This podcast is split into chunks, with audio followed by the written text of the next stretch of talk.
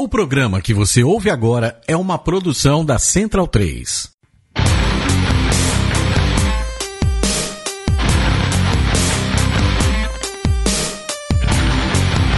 Começa agora o Xadrez Verbal.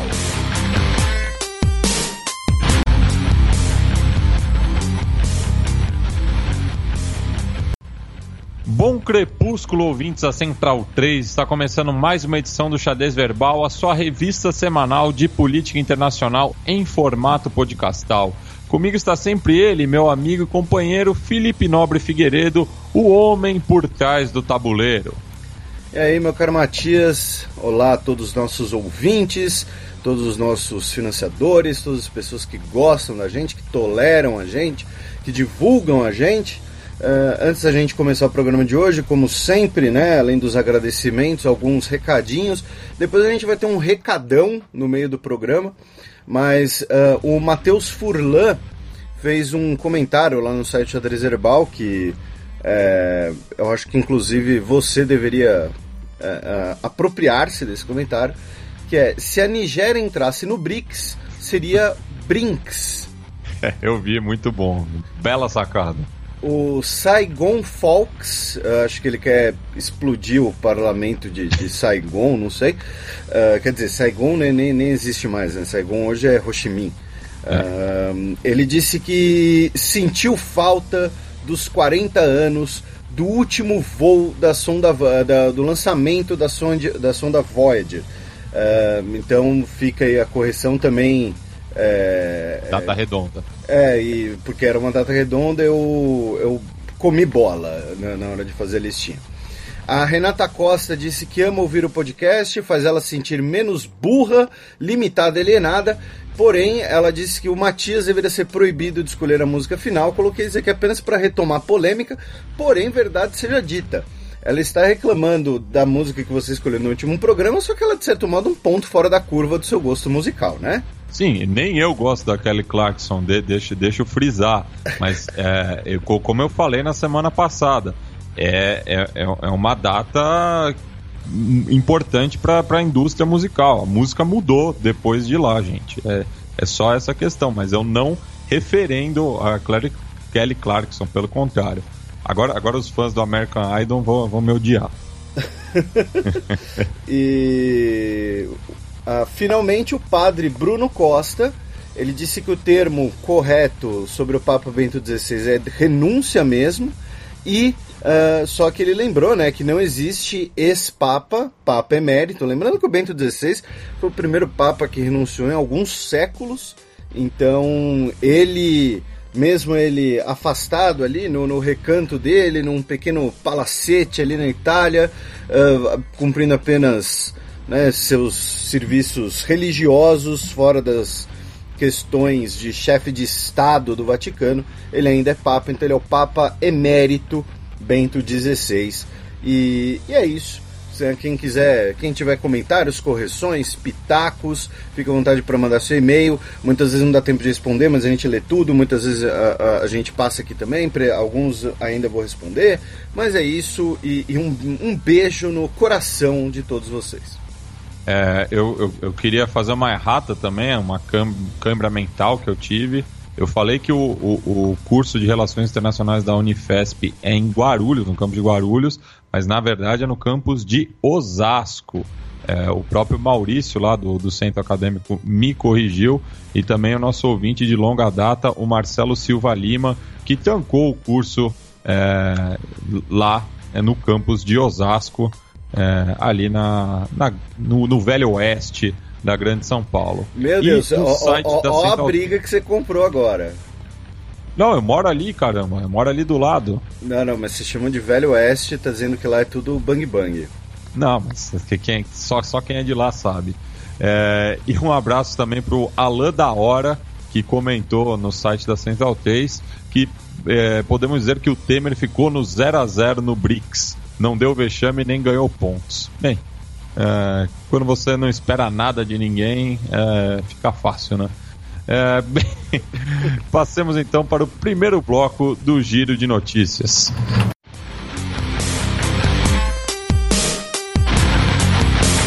Giro de notícias.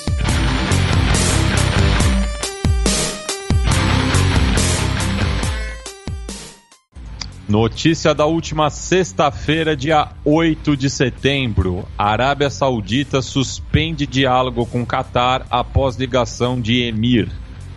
A mídia estatal, tanto saudita quanto catari, divulgaram que houve uma ligação telefônica entre o Mohammed bin Salman, da Arábia Saudita, e o, uh, o cheque Tamim bin Haddad Al Thani, da família Al Thani, que governa o Catar, os sauditas acusaram o Catar uh, de distorcer os fatos, colocaram que o, o, o telefonema era apenas uh, uh, uma expressão de, de, de, desejo de sentar à mesa e de dialogar. as fontes oficiais do Catar teriam aumentado o, o, telefonema, teriam aumentado a importância desse telefonema. Essa Arábia Saudita acusou de distorção de fatos, e então foi uh, as conversas entre os dois países foram canceladas.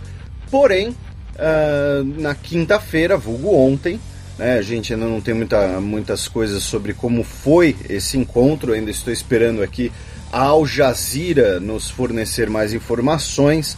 Uh, no caso, né, citou Al Jazeera, até por ser tanto especializado no Oriente Médio como por ser Qatari, parte da polêmica. Mas ontem, o sheik uh, do, do Qatar, o emir do Qatar, né, o Altani, ele visitou a Turquia, uh, ele está na Turquia, onde ele foi recebido pelo Erdogan, também conhecido como Erdogolum, para né, fortalecerem conversar os laços bilaterais e questões regionais. Lembrando que a Turquia é o país que, é, é, curiosamente, né, tanto Turquia quanto Irã aproveitaram aí esse, esse vácuo criado pelo bloqueio diplomático ao Catar e entraram né, com, com os, o pé na porta nas suas relações com o Catar, enviando alimentos, lembrando que o único acesso por terra ao Catar é pela Arábia Saudita, uh, enviando alimentos, mudando rotas aéreas dos aviões, fornecendo uh, navios, uh, todo tipo de, de ajuda para suprir o, o, bloqueio terrestre pela Arábia Saudita. Então temos aí o, o Altani na Turquia conversando com Erdogan, vamos ver o que, que vai sair disso. Ah, e outra coisa, a Turquia né, vai, colocou tropas, inclusive em solo Qatari, na sua primeira base uh, militar fora do seu território, uma base que já estava aprovada há algum tempo, é bom que seja dito, porém o um momento acabou acelerando esse processo. Veremos então como terá sido esse encontro. Notícia da última segunda-feira, dia 11 de setembro. Abre aspas. Teremos de novo nazistas no Reichstag. Fecha aspas, afirmou o ministro alemão do exterior.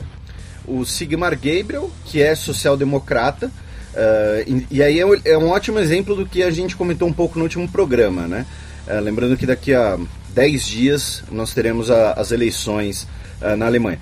O, os dois partidos, a CDU e o SPD, estão concorrendo a, ao cargo né, de, de da chancelaria, de, de ser o líder da Alemanha, o líder do governo. Porém, ao mesmo tempo, ambos os partidos estão na mesma coligação. Né? Então, na verdade, eles estão disputando quem vai ser o, o senior partner da, da, dessa coligação, né? quem vai ser o principal. E aí o Sigmar Gabriel, que repito, é do Partido Social Democrata, é ministro de Relações Exteriores, faz parte do governo, disse que com o provável ingresso do partido populista de direita, o Alternativa para a Alemanha, o AfD, nós teremos verdadeiros nazistas no parlamento alemão pela primeira vez desde a Segunda Guerra. O AfD que está com algumas um, estimativas de voto entre 8 a 11% e uh, isso faria com que ele ultrapassasse a cláusula de barreira de 5%. Né? A cláusula de barreira é para impedir que um um partido nanico, às vezes um, um, uma pessoa que tenha muito prestígio e crie seu próprio partido, enfim, uh, consiga né, para diminuir a presença de aventureiros e, e diminuir a questão da, no parlamentarismo né, de, de coligações partidárias. Um, então, enquanto no Brasil nós temos aí né, até porque o Brasil é presidencialista, enfim, claro que é outra coisa. Mas no Brasil nós temos né, trocentos partidos. A ideia da cláusula de barreira é você uh, articular as principais forças né? ou seja, que, que tenham uh, partidos que acabem tendo agendas bem definidas por conta disso. Uh, e o AFD tem cadeiras hoje em 13 dos 16 parlamentos estaduais da Alemanha. A gente chegou a falar um pouco disso uh, ano passado. Além disso, também na Alemanha, o candidato Uh, do o presi desculpe, o presidente da Comissão Europeia, o Jean-Claude Juncker, ele uh, colocou que ele está muito otimista uh, em questões de integração europeia e de, do caminho econômico da Europa. Ele disse que a Europa está de vento em popa. Colocou que a, a, a questão do Brexit deve ser resolvida logo. Né? Essa semana nós tivemos mais uma rodada de negociações. Nós também tivemos a questão migratória que foi resolvida uh, na, na Corte Europeia, em relação a especialmente Polônia e Hungria. E uh, uh, um jornal divulgou uh, e-mail, um e-mail uh, escrito, melhor dizendo, supostamente escrito pela Alice Weidel, ou Feidel, né, que é a candidata uh, do AFD, e o e-mail uh, possui um conteúdo racista. O e-mail é de 24 de fevereiro de 2013 e abro aspas. Uh, abro aspas para o e-mail, o, o suposto e-mail dela, tá? Uh, a informação é do jornal Welt am Sonntag e saiu na Deutsche Welle, traduzido em português, por isso que a gente tem isso, essa notícia. Uh, o motivo por que estamos inundados de pessoas de culturas estrangeiras, como árabe, sinti e roma, é a destruição sistemática de nossa sociedade civil como possível contrapeso pelos inimigos da Constituição pelos quais somos governados. Uh, os membros do governo são descritos como porcos, que seriam marionetes dos aliados na Segunda Guerra, incumbidos de manter reduzido o povo alemão através de guerras civis moleculares por meio de infiltração estrangeira nos grandes centros urbanos. Uh, na verdade, a, o termo de infiltração estrangeira é usado o termo Uberfremdung, que é uma expressão usada pelos neonazistas. A Weidel negou a autoria uh, do, do e-mail. Ao ser questionada se ela garantiria por juramento que o e-mail não era, que o e-mail não era dela, ela disse: Vocês vão ver o que nós vamos fazer. E, uh, enfim, né, isso daí uh, foi mais gasolina no debate sobre o papel do AFD e suas posições ideológicas, que, como vocês podem ver, uh, elas são no mínimo um pouco paranoicas. Notícia da última terça-feira, dia 12 de setembro. Macron enfrenta primeiros protestos e greves contra a reforma trabalhista. Como citando o Capitão Nascimento, eu avisei que ia dar merda. é, na, na terça-feira, nós tivemos as primeiras greves convocadas pelo, pela, pelo sindicato é, SGT uh, ah, em Paris, entre a Praça da Bastilha e a Porta da Itália. Nós tivemos dezenas de milhares de pessoas fazendo passeatas. Uh, aí, né, aquela brincadeira do nos protestos no Brasil, né, que você tem a estimativa dos organizadores, a do Datafolha e a da PM. Eh, no caso, uh, segundo uh, uh, um, os organizadores, nós tivemos 60 mil pessoas, segundo as autoridades, nós tivemos 24 mil pessoas nesse protesto. Então, 24 mais 60, 84, então nós temos aí 42 mil pessoas na média. Né? de qualquer forma, foram protestos ainda menores do que nós tivemos no final do governo Hollande. Lembrando que o Macron ele pretende fazer uh, a sua reforma trabalhista para uh, diminuir né, o, o, a quantidade de textos legislativos na França.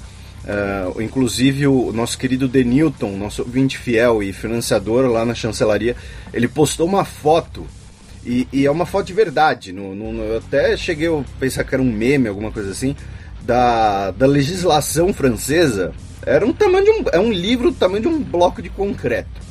Uh, mas de qualquer jeito, é, como a gente já mencionou antes, né, você disse que ia dar merda. Uh, as centrais sindicais francesas são muito bem articuladas, uh, nós temos os protestos lá costumam ser né, costumam né, ser um pouco mais uh, uh, quentes do que nós costumamos ter aqui no Brasil, por exemplo, e além do protesto em Paris, 180 uh, outros protestos ocorreram em cidades francesas. É que óbvio, o de Paris acaba sendo né, o, o, o maior, o, o principal, que é a capital do país. Veremos aí como vai ser a situação na França, mas o Macron não vai ter vida fácil em aprovar essa legislação. Ainda na última terça-feira, só que no coração da África, mais precisamente na República Centro-Africana, aspas para a instituição Médicos Sem Fronteiras. As únicas pessoas que estão em Zêmio agora são as que não conseguiram fugir. O Opera Mundi, né, um site brasileiro de política internacional, eles fizeram uma entrevista com um coordenador do Médicos Sem Fronteiras, o Will Van Hoekel, que né, quem quiser ler a entrevista na íntegra, enfim, quem se interessar pelo assunto, tá, estamos não apenas colocando a fonte, mas também a referência para quem quiser ler mais. E nós tivemos, dentro do conflito da, da República Centro-Africana, que já foi tema aqui no programa, né, de, de um bloco principal, inclusive quando contamos com a nossa querida Ana Luísa presencialmente, é, mas o fato é, nós tivemos uma ofensiva agora na região da província de Zêmio, na região sudeste da República Centro-Africana, e fez com que uh, nós tivemos tanto os uh, pessoas fugindo, como também o fechamento de um hospital do Médicos Sem Fronteiras de Zêmio, que uh, foca em questões de HIV e de centros de malária. Então, isso acaba sendo né, um, um grande um, um grande perturbador para a região, uma região já atribulada. Para quem quiser ouvir, uh, foi o nosso podcast de número 76, de dezembro de 2016. Uh, eh, então, e uma coisa importante de, desse assunto também é que agora está, está sendo comentado, está sendo debatido.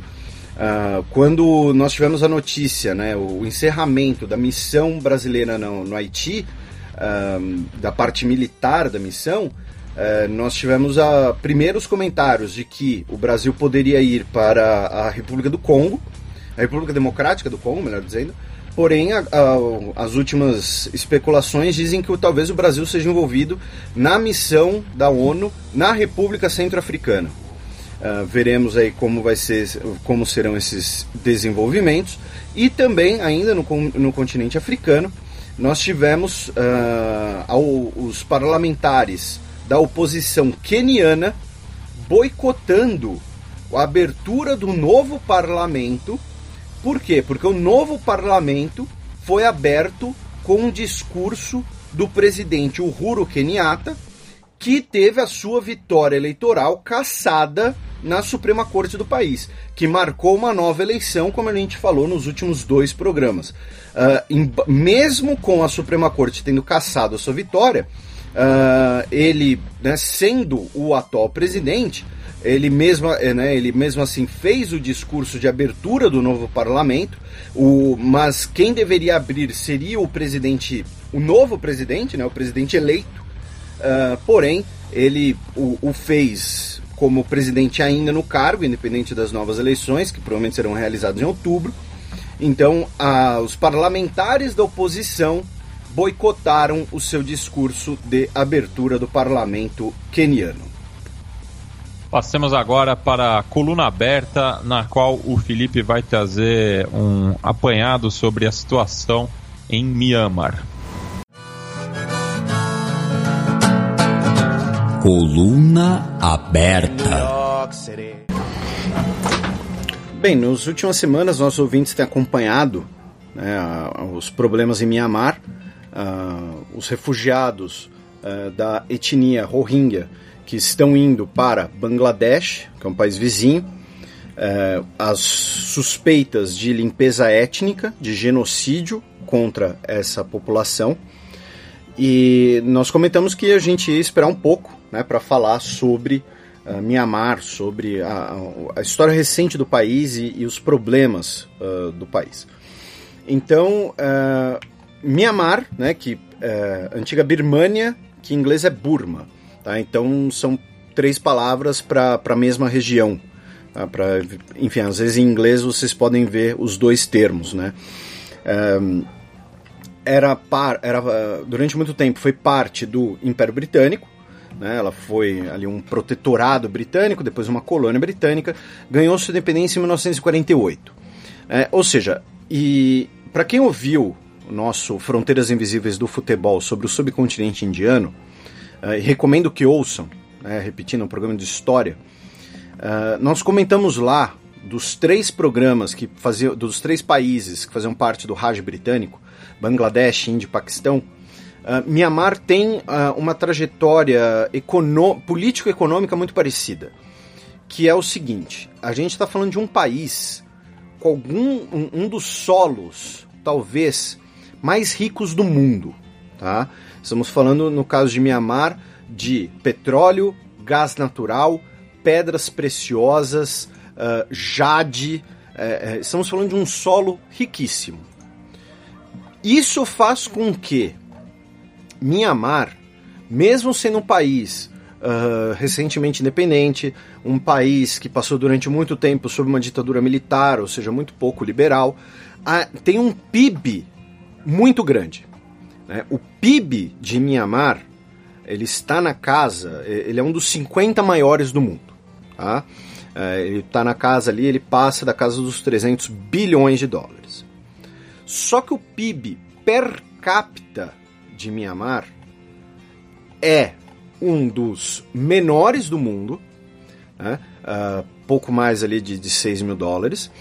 Né? Não, não, é um PIB, não é um PIB per capita exatamente pequeno, minúsculo, mas comparado com a economia, né? Uh, Mianmar tem o PIB per capita uh, ali na, na metade de baixo da tabela digamos assim. Né?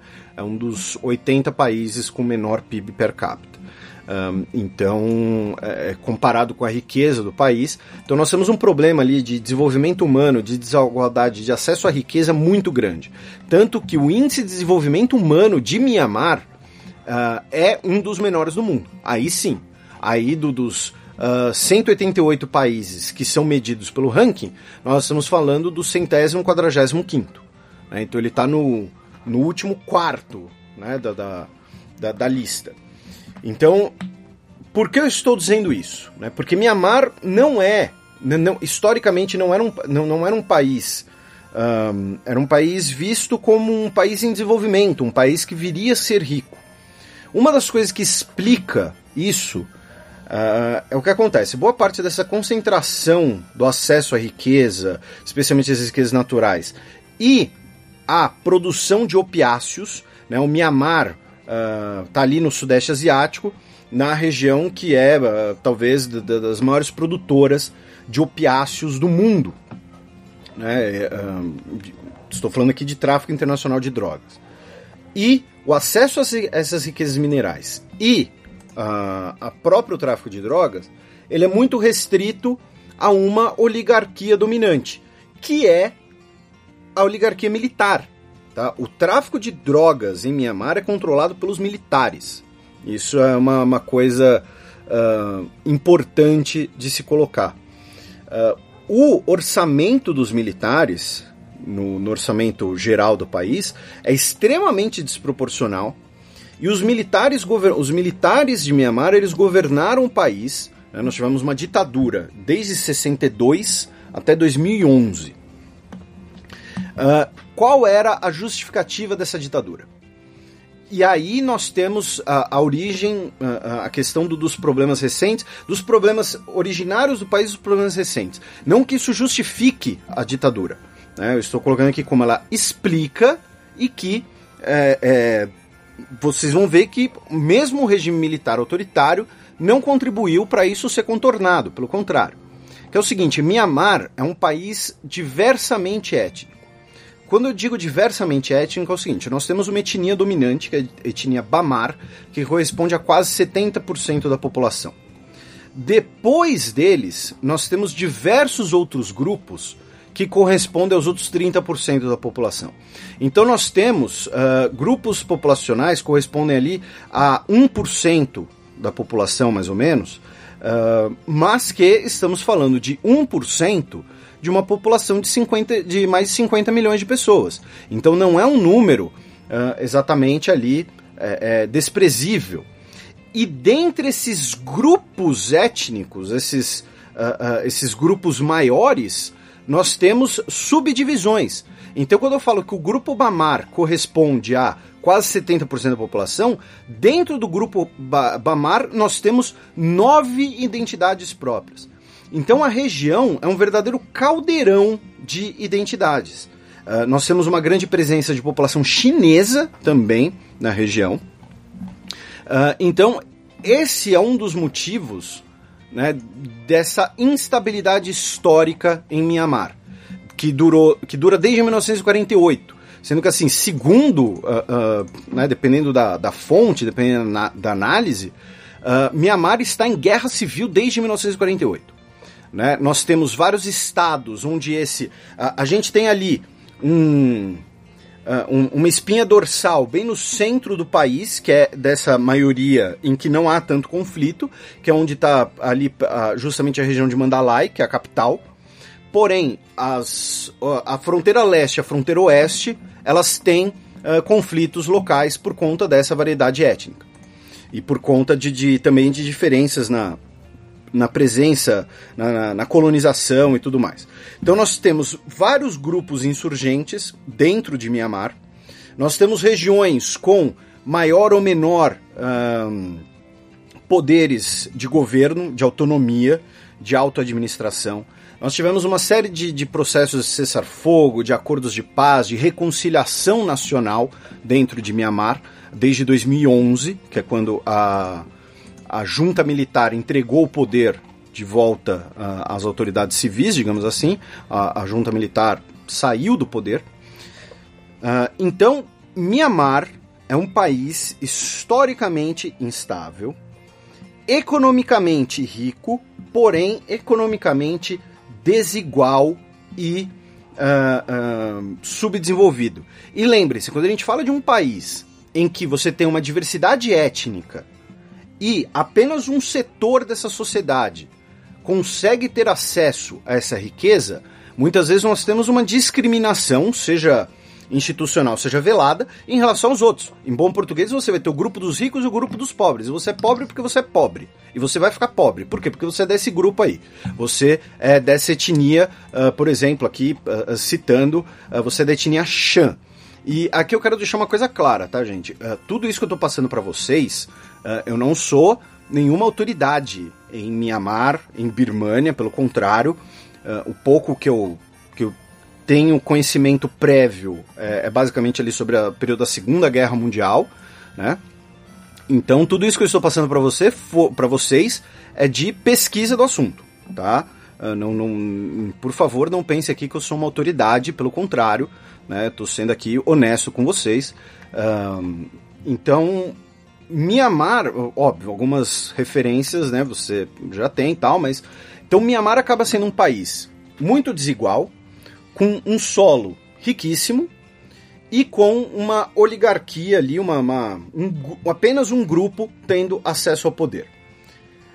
E aí, após o fim do governo militar em 2011, nós tivemos o retorno desses conflitos sectários, desses levantes por autonomia.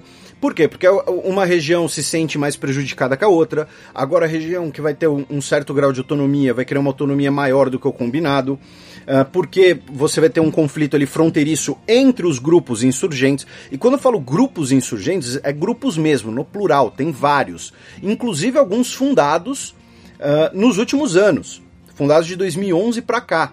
O início uh, da, da ditadura no, militar em Myanmar era porque muitos desses grupos étnicos juntaram-se sob uma ideia de criarem guerrilhas socialistas com apoio chinês. Por quê? Porque a China é, é ali do lado. Né? Então a China é, a China faz fronteira com Myanmar. Lembrando que a China financiou diversas guerrilhas maoístas na Índia, por exemplo. Um, e, no caso, apoiava esse tipo de milícia na região norte de Myanmar. Essa região que é fronteira com a China, que é uma das regiões problemáticas. Né? Você tem essa espinha dorsal central, porque é um país que vai de, de, de norte a sul, né? um país meio vertical, digamos assim. Né? Então vocês imaginem que é um país vertical. Aí você tem a fronteira oeste e a fronteira leste. A fronteira oeste ela é boa parte com a China, tem uma parte com a China e boa parte com a Tailândia também. Mas a China apoiava esses grupos, então a ditadura militar, na lógica da Guerra Fria, era para combater essa identidade socialista. Após o fim da ditadura, o, o que juntava esses grupos insurgentes étnicos era a bandeira socialista, essa bandeira não existe mais, então eles voltam à sua identidade étnica. Então volta a ser um conflito étnico, um conflito. Um, um, conflito por autonomia. E complica muito a situação em Mianmar que o Estado de Mianmar é um Estado unitário.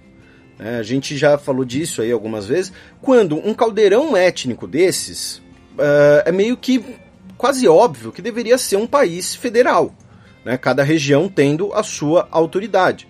Mas ele acaba sendo um Estado unitário, então cada região vai ter um determinado grau de autonomia, às vezes não é de forma uniforme, uh, uh, então você vai ter essas disputas regionais. Aí outro elemento desse caldeirão étnico, né, que inclusive faz parte da, das diferenciações uh, entre diferentes etnias, é a questão religiosa. Uh, segundo o governo de, de, de Myanmar, uh, cerca de 87% da população é budista. Aí nós temos duas minorias, que são cerca de 6% de cristãos, 4% de muçulmanos e alguns uh, uma, uh, uh, pequenos dados ainda né, de, de pessoas que têm tradições indígenas locais, hindus e outras religiões. Tem uma pequena comunidade de testemunhas de Jeová, por exemplo, em Mianmar. Então, nós temos uma, duas minorias religiosas que coincidentemente são duas, das duas maiores religiões do mundo, né? os cristãos e os muçulmanos. Uh, então, nós temos ali, uh, uh, isso faz parte desses conflitos, e aí chega ao nosso caso atual, que é do, do conflito na região noroeste, né, que é o norte do estado de Rakhine, que é onde vive a minoria Rohingya, que é é, muçulmana e que historicamente era perseguido pela maioria budista. Ah, isso uh, fica. Isso muitas vezes surpreendente, mas é uma coisa que a gente sempre menciona.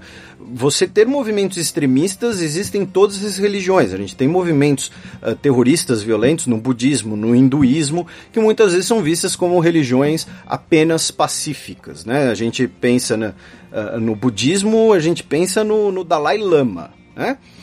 Então, nós temos uma perseguição histórica a essa comunidade, e aí um desses grupos uh, étnicos, o Exército de Salvação dos Rohingya de Arakan, realizou um ataque uh, contra forças de segurança agora em agosto nós já tínhamos tido diversos confrontos entre eles, porque, repito, esse é um conflito. Eu sei que está um pouco confuso, porque é muita coisa, porque um país é um caldeirão, tá? Mas assim, nós temos conflitos entre o Estado, entre os militares um, de Mianmar e essas diversas minorias étnicas que vivem nas bordas dos países, na, nas bordas do país, tá? E aí, um, e todos esses grupos costumam ter um grupo militar, né, como seu exército, sua milícia, enfim, o que for.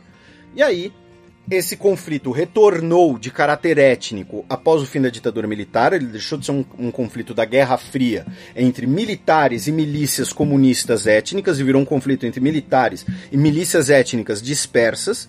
E agora, o, uh, o Exército de Salvação dos Rohingya de Arakan, ele realizou alguns ataques contra uh, grupos, contra delegacias, quartéis, enfim, esse tipo de coisa, e aí, em agosto de 2017, o exército de Myanmar, uh, apoiado por milícias de budistas de Rakhine, começou uma contraofensiva em que nós tivemos as estimativas até agora, até agora, até uh, dia 15 de setembro, as estimativas são de pelo menos duas mil mortes, sendo que dessas duas mil cerca de 300 a 400 foram em apenas um episódio, na qual algumas vilas foram queimadas e destruídas, e mais de 300, quase 400 mil Rohingyas uh, tiveram que fugir e foram para Bangladesh,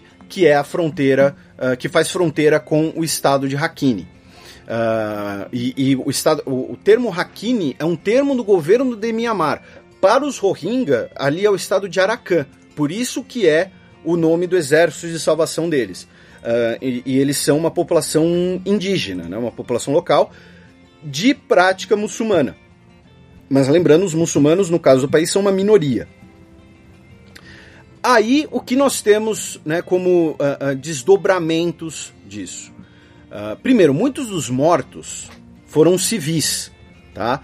segundo as autoridades birmanesas, birmanesas de Myanmar, se bem que acho que o gentílico ainda usa, mas segundo as autoridades, nós tivemos 45 militares mortos e 400 mortos do lado do Exército de Salvação.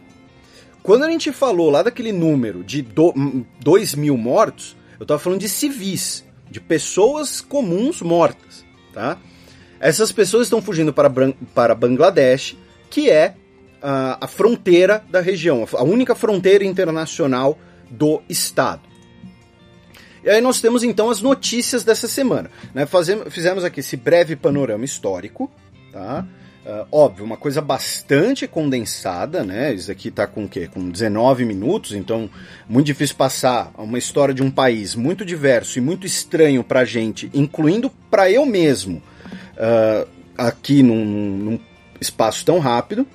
Aí nós tivemos, uh, no início da semana, os insurgentes Rohingya declarando cessar-fogo de um mês para que grupos de ajuda internacional consigam entrar na região e ajudar as pessoas deslocadas. Uh, nós tivemos uh, grupos como uh, grupos da ONU, algumas organizações das Nações Unidas, porém a, a Cruz Vermelha disse que várias delas não foram bem-vindas na região de Rakhine, porque os rebeldes estavam tentando, né, o, o usado uh, usar os grupos humanitários como escudos, segundo, algum, segundo as fontes do governo, e também uh, o, go, o, grupo do go, o governo de Mianmar estava acusando essas ONGs de alimentarem, de abastecerem os insurgentes. Uh, o Alto Comissariado da ONU das Nações Unidas Uh, se, fez uma reunião de emergência, uh, mandou representantes para Bangladesh e pessoas relataram que nós tivemos casas queimadas, uso de estupro, tortura e assassinatos uh, de, de civis, uma matança, né? morte discriminada. as pessoas estariam fugindo justamente porque as suas casas, suas vilas foram queimadas. Saiu uma matéria, inclusive na BBC, mostrando fotos de satélite de eh, eh, que provariam em que uh, vilas e, e, e regiões é, habitadas pela minoria Rohingya foram queimadas. Lembrando que isso é um dos, um dos principais. Um dos principais, uma das principais evidências, um dos principais critérios para você classificar uh, um episódio de violência como genocídio, né? Que é você destruir os laços culturais, os laços materiais daquela população com aquele território. Né, você expulsá-los de lá de vez, uh, não terem como voltar, uh, todo esse tipo de coisa. Uh, então, é, é, a queima dessas vilas é muito, é muito abrangente. Ah, e uma coisa que eu esqueci de mencionar, que, que complica ainda mais a situação, os Rohingyas, eles não têm o mesmo status de cidadania que os restantes das pessoas em Myanmar, desde 1982. Né? Uh, repito, a perseguição a eles é muito é, é, é, histórica já por parte dos budistas e uh, o discurso é, é, do governo militar era de que essa minoria muçulmana foi criada pelos colonizadores britânicos que trouxeram trabalhadores muçulmanos de Bangladesh para a região. E aí eles teriam difundido a religião uh, entre as comunidades indígenas, e aí eles foram uh, for, criar uma comunidade diferente, e aí o governo alega que por serem uma comunidade diferente, então eles não são uh, birmaneses, então eles são praticamente apátridas, né? Dentro do seu próprio país, né? Pelo menos dentro de onde eles nasceram, digamos assim. Uh, o primeiro-ministro de Bangladesh disse, uh, a primeira-ministra de, de, Bangladesh disse que o que está ocorrendo uh, no país vizinho é um genocídio e que o próprio país não vai, não está conseguindo lidar com o fluxo de refugiados, não, não está conseguindo, vai precisar de ajuda internacional para lidar com o que deveria ser um problema internacional, mas está virando um problema nacional do uh, de Bangladesh. Uh, a Índia hoje anunciou que ia reforçar suas fronteiras uh, com Myanmar e com Bangladesh. Embora a Índia não faça fronteira com essa província específica, ela tem fronteira com Myanmar. Então, ela deslocou mais tropas para a região, até porque a Índia também é um país de, de que tem conflitos uh, internos e com aspectos religiosos, também tem uma minoria muçulmana, né, todo o histórico de Índia e Paquistão. Repito, uh, né, nós temos o Fronteiras Invisíveis do Futebol apenas sobre isso. Uh, a Anistia Internacional disse que são inegáveis, irrefutáveis as provas de limpeza étnica que estão ocorrendo em Mianmar uh, por conta da, da, destruição de vilas, por conta da expulsão, por conta do, de estupro, por conta da, da morte de civis, da, da execução de civis, e isso classifica como uma limpeza étnica. E, uh, finalmente, a grande polêmica, uh, um dos assuntos uh, mais uh, comentados nas últimas semanas, que a gente chegou a falar no podcast também, nós temos a questão da líder de Myanmar, a Aung Suu Kyi, que ela, é, vencedor, ela foi laureada com o prêmio Nobel pela sua oposição ao regime militar, pela sua defesa de um regime democrático, uh, de um regime com, com eleições abertas em Myanmar.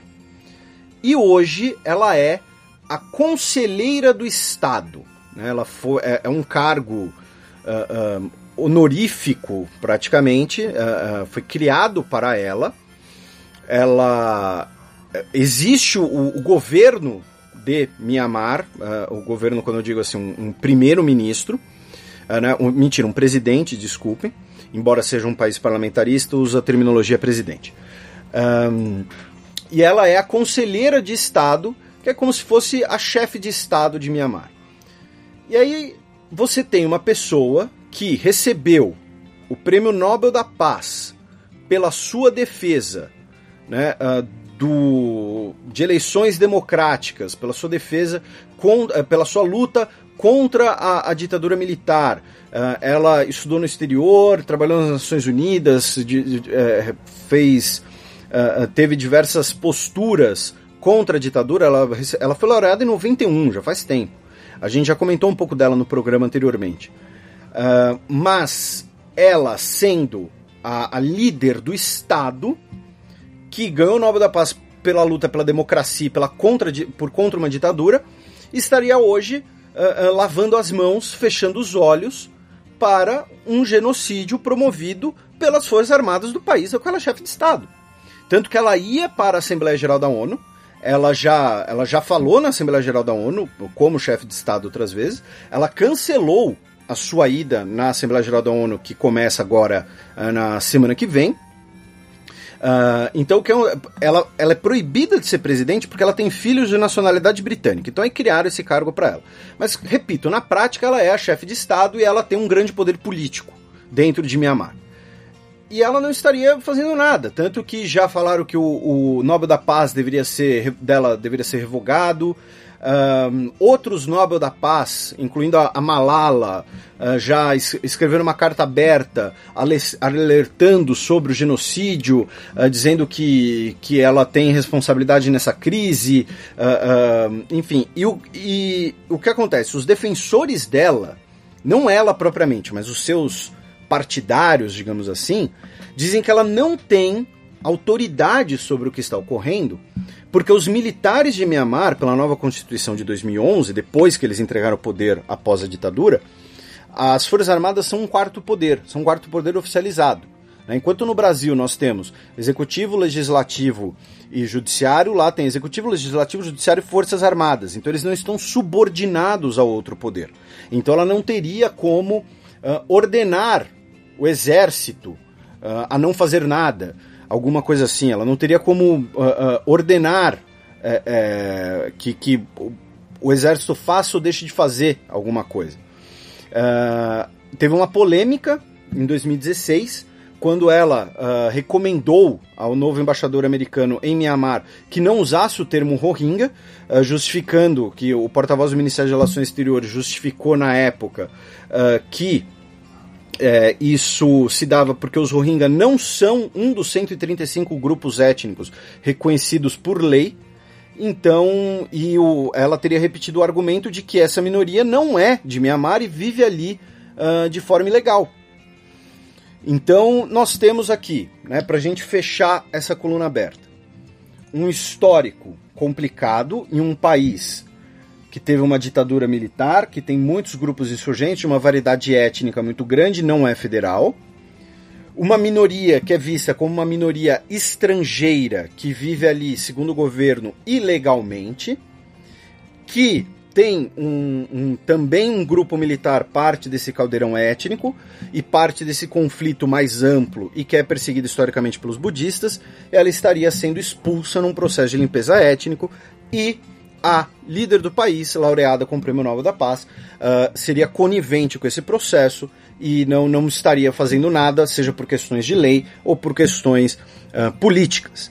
Então, uh, infelizmente, né, para a gente fechar, Infelizmente, muito provavelmente, não vai acontecer muita coisa. Né? O, essa, essa minoria Rohingya ela vai ser uh, basicamente expulsa, né? estamos falando de cerca de um milhão de pessoas, uh, expulsa ou coisa pior. Uh, Bangladesh não é exatamente o lugar mais desenvolvido do mundo que possa receber uma onda dessas de refugiados.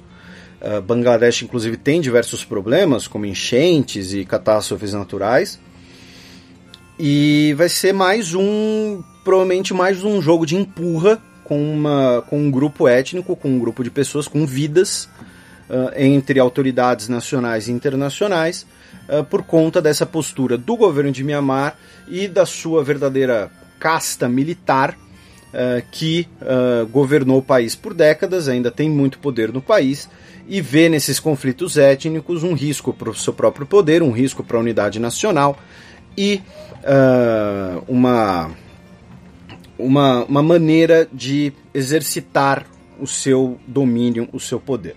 Óbvio, isso aqui é uma análise até num tom pessimista, admito, porém uh, a história mostra que né, não, duvido muito que nós vamos ter alguma intervenção humanitária internacional em nome dos Rohingya. Um, Myanmar né, vai, ser, vai continuar né, recebendo ali um, uma certa vista grossa, uh, embora né, desde 2011. E claro, né, querendo ou não, é um processo de, de estabilização democrática. A gente está falando de um país que é uma democracia meia boca, e com, com todo respeito, uh, há seis anos. Né? Então não é exatamente, não dá para esperar que da noite para o dia se tornasse né, uma federação do Canadá, por exemplo. Né, o próprio Canadá tem um histórico muito complicado em relação às suas populações indígenas que estão sendo consertados apenas nas últimas décadas. É, usei o exemplo, sei lá porque usei o exemplo do Canadá, veio na cabeça. Mas enfim, uh, essa coluna aberta espero ter ajudado o pessoal a entender um pouco mais sobre Myanmar ou Birmania ou Burma. Agora vocês ficam com as efemérides semanais. A semana na história. 14 de setembro de 1867, há 150 anos, era publicado O Capital. O Capital de Karl Marx, que é considerado Uh, e aqui é bom, é bom a gente sempre fazer. Não, não é um alerta nem político ideológico, é aqui na verdade é um esclarecimento mesmo. como, né, é, é, independente do que você ideologicamente acredite, né, para a gente pegar dois exemplos que costumam ser colocados como completamente opostos, uh, independente do que você acredite ou do que você defenda, você não pode negar a importância da obra A Riqueza das Nações de Adam Smith, nem a importância da obra O Capital de Karl Marx. Lembrando que O Capital é um livro de economia, é uma leitura uh, pesada, não é uma, uma leitura. Uh, é, não é um panfleto político, por exemplo, como é o Manifesto Comunista. Quando eu digo panfleto, eu não estou usando panfleto no, no sentido derrogatório, mas porque a ideia era, era essa mesmo, né? era ser um manifesto de um partido, ou seja, era ser uma leitura fácil que mobilizasse as pessoas. Uh, então, 150 anos do Capital, lembrando que só o primeiro volume foi publicado pelo Marx, os outros foram de textos do Marx, mas que foram editados pelo Engels após a morte do Marx. Então tá aí 150 anos do Capital, que ele demorou 12 anos para escrever. Bom lembrar que né, não, não é um livro que, que assim que foi escrito de, de um dia para o outro. É, isso, só complementando, Felipe, é, é, falando aqui no contexto brasileiro, né, também não dá para negar a importância da formação do Brasil contemporâneo do Caio Prado Júnior que é uma espécie de O Capital BR, né? É. é 10 de setembro de 1977, 40 anos atrás, ocorria a última execução pela guilhotina na França. 40 anos, viu? É isso mesmo que nós ouvintes ouviram. Uh, e o mais curioso disso é que o, o último é, existiu o cargo né, de, de carrasco geral da França. Uh, se não me, aí a, a pena capital na França foi abolida no início da década de 1980, e aí o cargo foi abolido, mas existia um carrasco geral, e o carrasco geral que realizou a última execução da guilhotina, ele era filho do carrasco geral anterior, e começou a ser é, é, doutrinado, não, não, mas ser a, a, a instruído no seu ofício uh, pelo pai ainda adolescente. Então é uma história bastante uh, uh, curiosa, digamos assim. E aí, 40 anos da última execução pela guilhotina na França, que era o, o método oficial de execução francês. Uh, não sei se uma questão apenas de, de copyright, mas. Então tá aí, 40 anos da última execução na França. 16 de setembro de 1982, há 35 anos ocorria o massacre de Sabra e Shatila. O massacre de Sabra, Sabra e Shatila ocorreu no sul do Líbano, uh, no, nos primeiros momentos ali da, da operação israelense dentro do Líbano.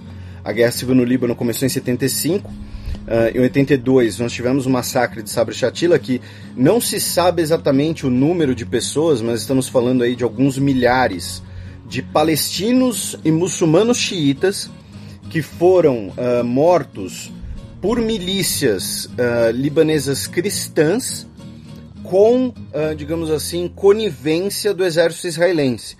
E esse é um evento muito importante, por quê? Porque o comandante do exército israelense na época, o ministro de defesa do, de Israel, o Ariel Sharon, ele foi condenado num painel independente pela sua responsabilidade no massacre. E aí a sua pena foi uh, que ele estava proibido de ser ou ministro da defesa ou comandante do exército. E era uma pena não, não vinculante, só que pelo peso uh, do, do, do, pelo peso político daquela decisão, ele acatou, ele renunciou ao cargo. Uh, e o, o cargo de ministro da defesa é uma espécie de. é o segundo cargo mais importante em Israel. Uh, e aí muita gente considerava que era o fim da carreira política do Sharon.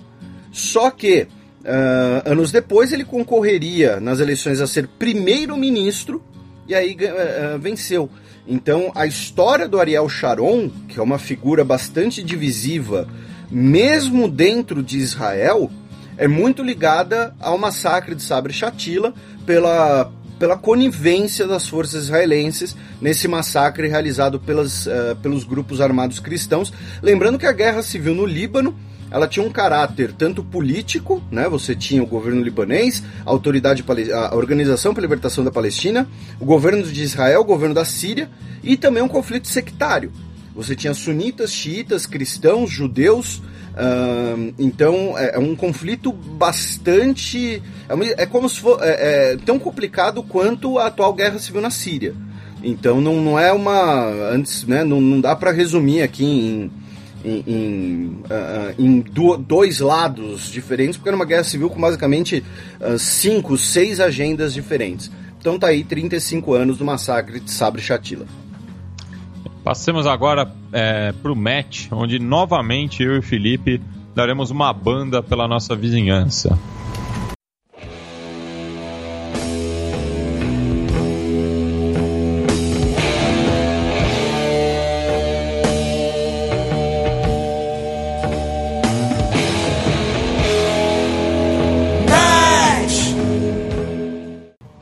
Bem, Felipe, começamos pelo México, né, para falar justamente do, dos efeitos do, do terremoto da semana passada. Isso, a gente vai aqui de, de norte a sul eh, do, do, nosso querido continente americano, da nossa querida América Latina, na verdade, né? não é nem um continente americano, porque não teremos uh, Estados Unidos ou Canadá aqui, uh, mas no México foi confirmado, uh, até o momento que a gente está gravando, o número de 64 mortos. Né, o terremoto que foi na madrugada de quinta para sexta-feira, na semana passada. Então a gente chegou a mencionar ele no último programa, porém era uma notícia muito, muito recente, ainda não tinha muitas informações.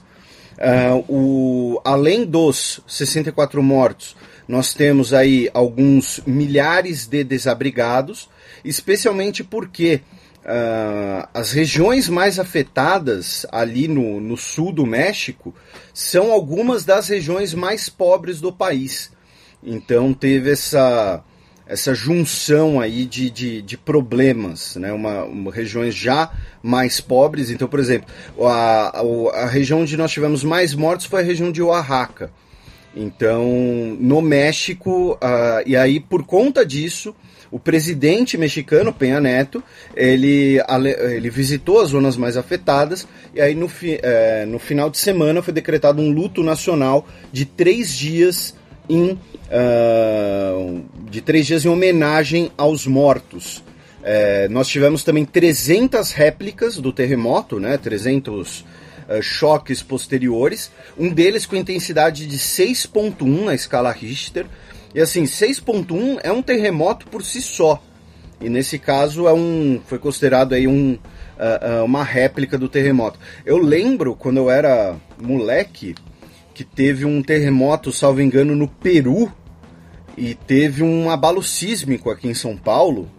E, né, e no, no, Brasil, felizmente, a gente não é habituado com esse tipo de coisa, né?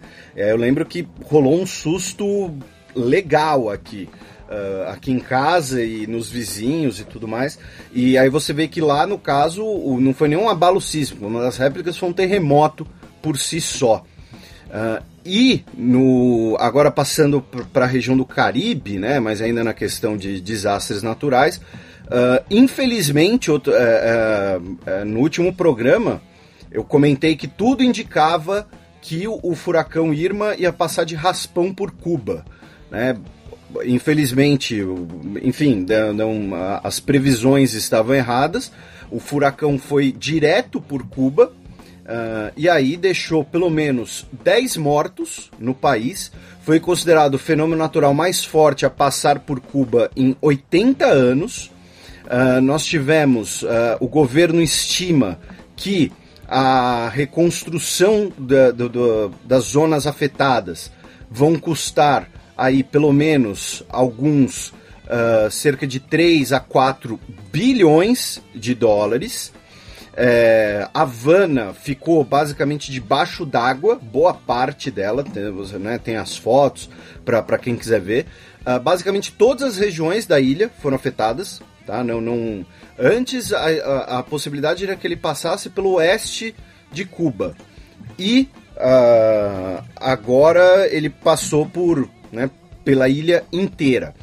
Uh, depois ele foi para a Flórida por conta da sua passagem em Cuba. Ele acabou perdendo força, então quando ele, o furacão Irma bateu na Flórida, é, ele estava uh, entre aspas, né, apenas em intensidade 3. Eu digo entre aspas porque também deixou um rastro de destruição e né, tem, tem uma foto que ilustra a matéria no País, por exemplo, que é de uma lancha no meio de uma estrada. Tá? Então, assim, né, foi levada até lá.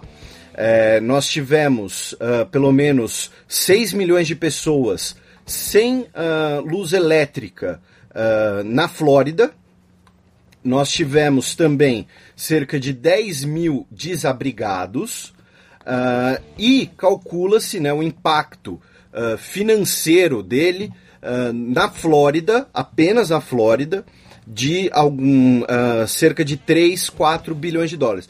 Claro que esses números eles sempre vão variar porque eles nesse momento são apenas estimativas, né? Uh, no total, no total da passagem do furacão, nós tivemos cerca de 82 pessoas mortas desde 30 de agosto e, uh, e aí pelo Caribe todo, Cuba, eu não cheguei a ver notícias de mortos na Flórida, Porém, é, é possível que. Assim, na Flórida nós tivemos pelo menos 12 mortes. Desculpem, vi errado aqui. Uh, nós tivemos no total 82 mortes desde 30 de agosto e uh, um prejuízo estimado de mais de 60 bilhões de dólares. Bem, passemos agora para a América do Sul, para a Colômbia, né?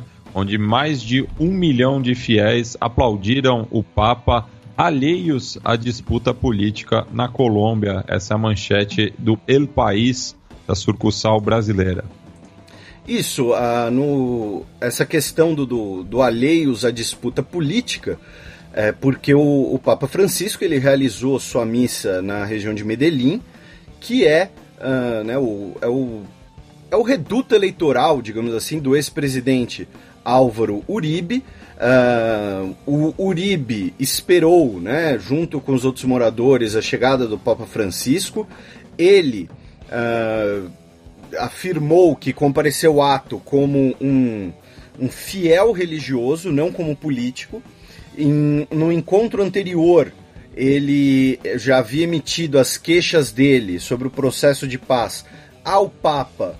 Uh, lembrando que o Papa é um apoiador do processo de paz, né, ele mandou uma carta a, ao Papa Francisco dizendo que, to, com todas suas críticas ao processo de paz, e uh, era muito especulado né, essa questão uh, do encontro entre o Papa e o Uribe, porque o né, Uribe, como principal crítico do processo de paz, uh, foram esperados 2 milhões de pessoas na cidade de Medellín que é, é quase é, é, é, né, ali na, na região, né, não sei direito o, o, o número de, de, de, é, de, pessoas que foram até lá para acompanhar a missa, né, de pessoas que peregrinaram até lá, uh, romeiros, enfim, uh, para ver o Papa e acompanhar a sua missa, porém, uh, não houve um encontro, digamos assim, um encontro bilateral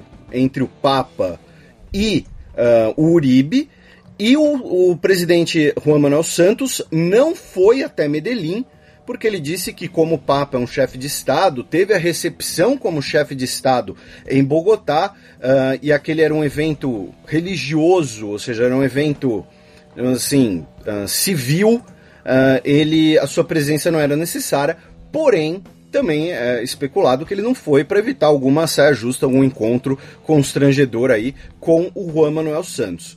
E aí, nesse tema, uh, como eu disse, como eu já adivinhava no último programa, né? Além do nosso querido Bruno Costa, uh, nosso outro ouvinte, uh, padre, nosso Alexandre, ouviu o programa e mandou um e-mail aqui, então vou ler quase a íntegra do e-mail mesmo. Uh, e fica aí o pedido, né, para que ou o Bruno ou, ou o Alexandre uh, consigam uma participação do Papa no programa, é, mas ah, podem ficar tranquilos que a gente não vai fazer perguntas espinhosas, a gente faz um programa sobre o São Lourenço. Um Fronteiras é. Invisíveis do Futebol Buenos Aires. Os times de Buenos Aires, os times de bairro e tal, e a gente vai falar do São Lourenço. Os times que não tem bairro, no caso? Opa! Engraçadão. A, a, a, da, a da, Libertadores não, não, cola mais, né? Não cola mais, né? É, se chupa. Mas.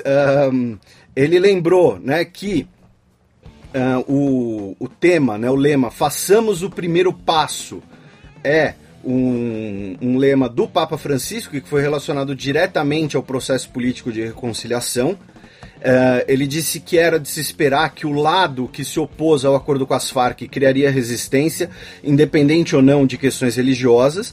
Ele lembrou que o diretor do canal de televisão que boicotou, que pediu para boicotarem a visita papal, uh, o José Galati é um candidato à presidência derrotado. Ele lembra né, que não necessariamente quer dizer que a posição da Igreja Católica, quando a gente diz que é um canal, uma, uma televisão católica, mas enfim, é, é, como eles se colocam, né? Então, assim, é, é, não, óbvio, não quer dizer que por ser uma rede de televisão católica emite a opinião, a, a, a, a posição oficial da Igreja Católica, porém eles se veem como católicos, né? Então, uh, quem sou eu para questionar? Uh, ele também lembra da figura do cardeal colombiano Alfonso Lopes Trujillo, que faleceu em 2008, que era considerado um dos uh, cardeais mais conservadores do mundo, e por conta disso uh, uh, ele é muito influente nessa ideia de resistência ao catolicismo do Papa Francisco, né, por conta de setores católicos mais conservadores. Né, não custa lembrar que tem né, grandes uh, figuras uh, do conservadorismo brasileiro que se definem como católicos e que dizem que o Papa legítimo é o Bento XVI, então, né, que o Papa Francisco, por ser né, ter, ter, algum viés progressista, ele não seria o Papa legítimo, alguma coisa assim. E também tem uma questão que o Papa, que o, que o Papa Alexandre, é, até porque Papa Alexandre é um nome que pega mal, né? Alexandre VII não vai ter. Mas que o, o Padre Alexandre nos trouxe que é a questão de centralização ou descentralização é, do poder de Roma. E aí, no sábado, o Vaticano anunciou um decreto papal que transfere poder para as conferências episcopais nacionais para determinar as traduções dos textos usados nos cultos ou seja, diminuindo aí essa centralização de poder em Roma. Então ele coloca que você tem ali uma um, defensores de uma igreja católica mais tradicionalista que se opõe ao Papa Francisco por serem centralizadores e outros que são mais progressistas, inclusive ele coloca que existem bispos e cardeais ainda mais progressistas uh, do que o Papa Francisco, que uh, defende essa centralização. Ele colocou que as acusações de corrupção do Bento XVI uh, ele renunciou para que elas pudessem ser investigadas, né, deixando claro aqui que essa é a, a, a posição do padre Alexandre, uh, e ele vê que muitas vezes essas tentativas de oposição explícita ao papado são, uh, enfim, questões aqui de, de política interna da Igreja Católica. E sobre a citação do Gabriel Garcia Marques, ele disse que o Papa Francisco, quando era professor, levou o ateu Jorge Luiz Borges para falar com seus alunos. Então, é, e ele gostaria de parabenizar você, Matias, é, nominalmente, pela análise do caso Neymar, que disse que virou o super trunfo dele, que quando alguém vem falar de futebol, agora logo transforma em um papo sobre política. Boa. Então esse e... foi basicamente o e-mail aqui do, do nosso querido Padre Alexandre, que, repito, descola aquela entrevista lá com o Papa, que, que a gente, não sei, oferecer compensas materiais nesse caso pega mal, né? Mas, sei lá, a gente te manda um abraço, outro abraço aqui no programa. É, e só antes da gente passar, cruzar a fronteira, Felipe, é, uma notícia de última hora é, que foi confirmada a morte é, do Carlos Munhoz Portal, ele que estava trabalhando na produção da série Narcos no México, e daí foi um caso de que a, a vida imitou a, a, a, arte, né? Porque ele foi justamente assassinado pelo cartel ali na, na região de Hidalgo. É, então, que, que é, é um, uma localidade que ano passado teve 182 casos é, de assassinato uma taxa de 12,2 para cada 100 mil habitantes. Não, isso só no mês de julho, é, perdão, de, de, desse ano. Só, só em julho desse ano foram 182 assassinatos na, na região de Hidalgo. passando agora para a Venezuela, é, o governo Maduro anunciou aumento salarial de 40% a trabalhadores e taxação de grandes fortunas. E daí entra no debate, né? É, é, é, essa é uma medida que é apoiada por grande parte da esquerda, mas por que, que demorou tanto, né? Nesse caso. Mas, e tem outra coisa, que é o seguinte: uh, no, no, caso do, do, do, aumento salarial, tá? no, no, no uh, uh, imagino que você se referiu à taxação das grandes fortunas. Também. Sim, mas no, no caso do aumento salarial, tem um problema que quando eu digo aqui um problema é porque eu sou eu estou contra o aumento do salário mínimo. Não, é porque o, ele não cobre a inflação dos últimos seis meses. Uh, o, o, você aumentar o salário mínimo em 40% num cenário em que a, a inflação ela foi muito maior que isso, uh, não, não adianta muita coisa. É uma, é uma medida uh, inócua. Não dá nem para dizer que ela seja talvez populista, porque eu acho que ela será inócua mesmo. Ela não vai. Uh, usando uma expressão que é talvez um pouco antiga, mas que talvez caiba bem nesse caso, ela não vai mudar a, a, a cotação do dólar. Né? A, a inflação ela anda na casa de 20% ao mês. Então, se você aumentar em 40% o salário mínimo, você cobre dois meses de inflação e o salário, mas o salário vai continuar, né? Uh, uh, deslocado da, da, da, da, realidade. Então é muito é muito complicado, né? Uh, não, não, não vai adiantar muita coisa. segundo, inclusive, nosso querido Rafael Bianchini Abreu, nosso uh, economista uh, à esquerda de plantão, né? Inclusive já comentei aqui que eu quero juntar o Daniel, a Vivian, o Rafael. O Rafael ainda não participou do programa, né? Então os nossos ouvintes ainda não o conhecem. Uh, porém, eh, eu quero juntar os três, né? Fazer um balai de gato algum dia. Uh, de, quer dizer, eu quero deixar o pau comer solto. Mas uh, ele fez um cálculo que, mesmo com o aumento pela taxa oficial, é, o câmbio vai dar 300 reais. Então não, né, não, não muda muito a questão na Venezuela, a questão econômica na Venezuela, pelo menos. E politicamente, essa semana, agora, uh, serão instaladas as 22 comissões que vão trabalhar na elaboração da nova Constituição venezuelana ou seja, as comissões eleitas dentro da Constituinte, né, que vão discutir as pautas elaboradas pela Constituinte, então a, própria Constituinte venezuelana uh, determinou ali uh, 22 temas, e aí vão ser elaboradas, vão ser instaladas essa semana uh, 22 comissões para elaborar, para redigirem a Constituição nesses assuntos. Uh, a Comissão Nacional Eleitoral no país uh, também nessa semana declarou que as eleições para governador foram mantidas para o próximo dia 15 de outubro, que as campanhas dos candidatos vão iniciar no dia 23 de setembro e terminarão na noite do dia 12 de outubro, também conhecido como Dia das Crianças, aqui no Brasil. Uh, e elas vão ocorrer no domingo, dia 15.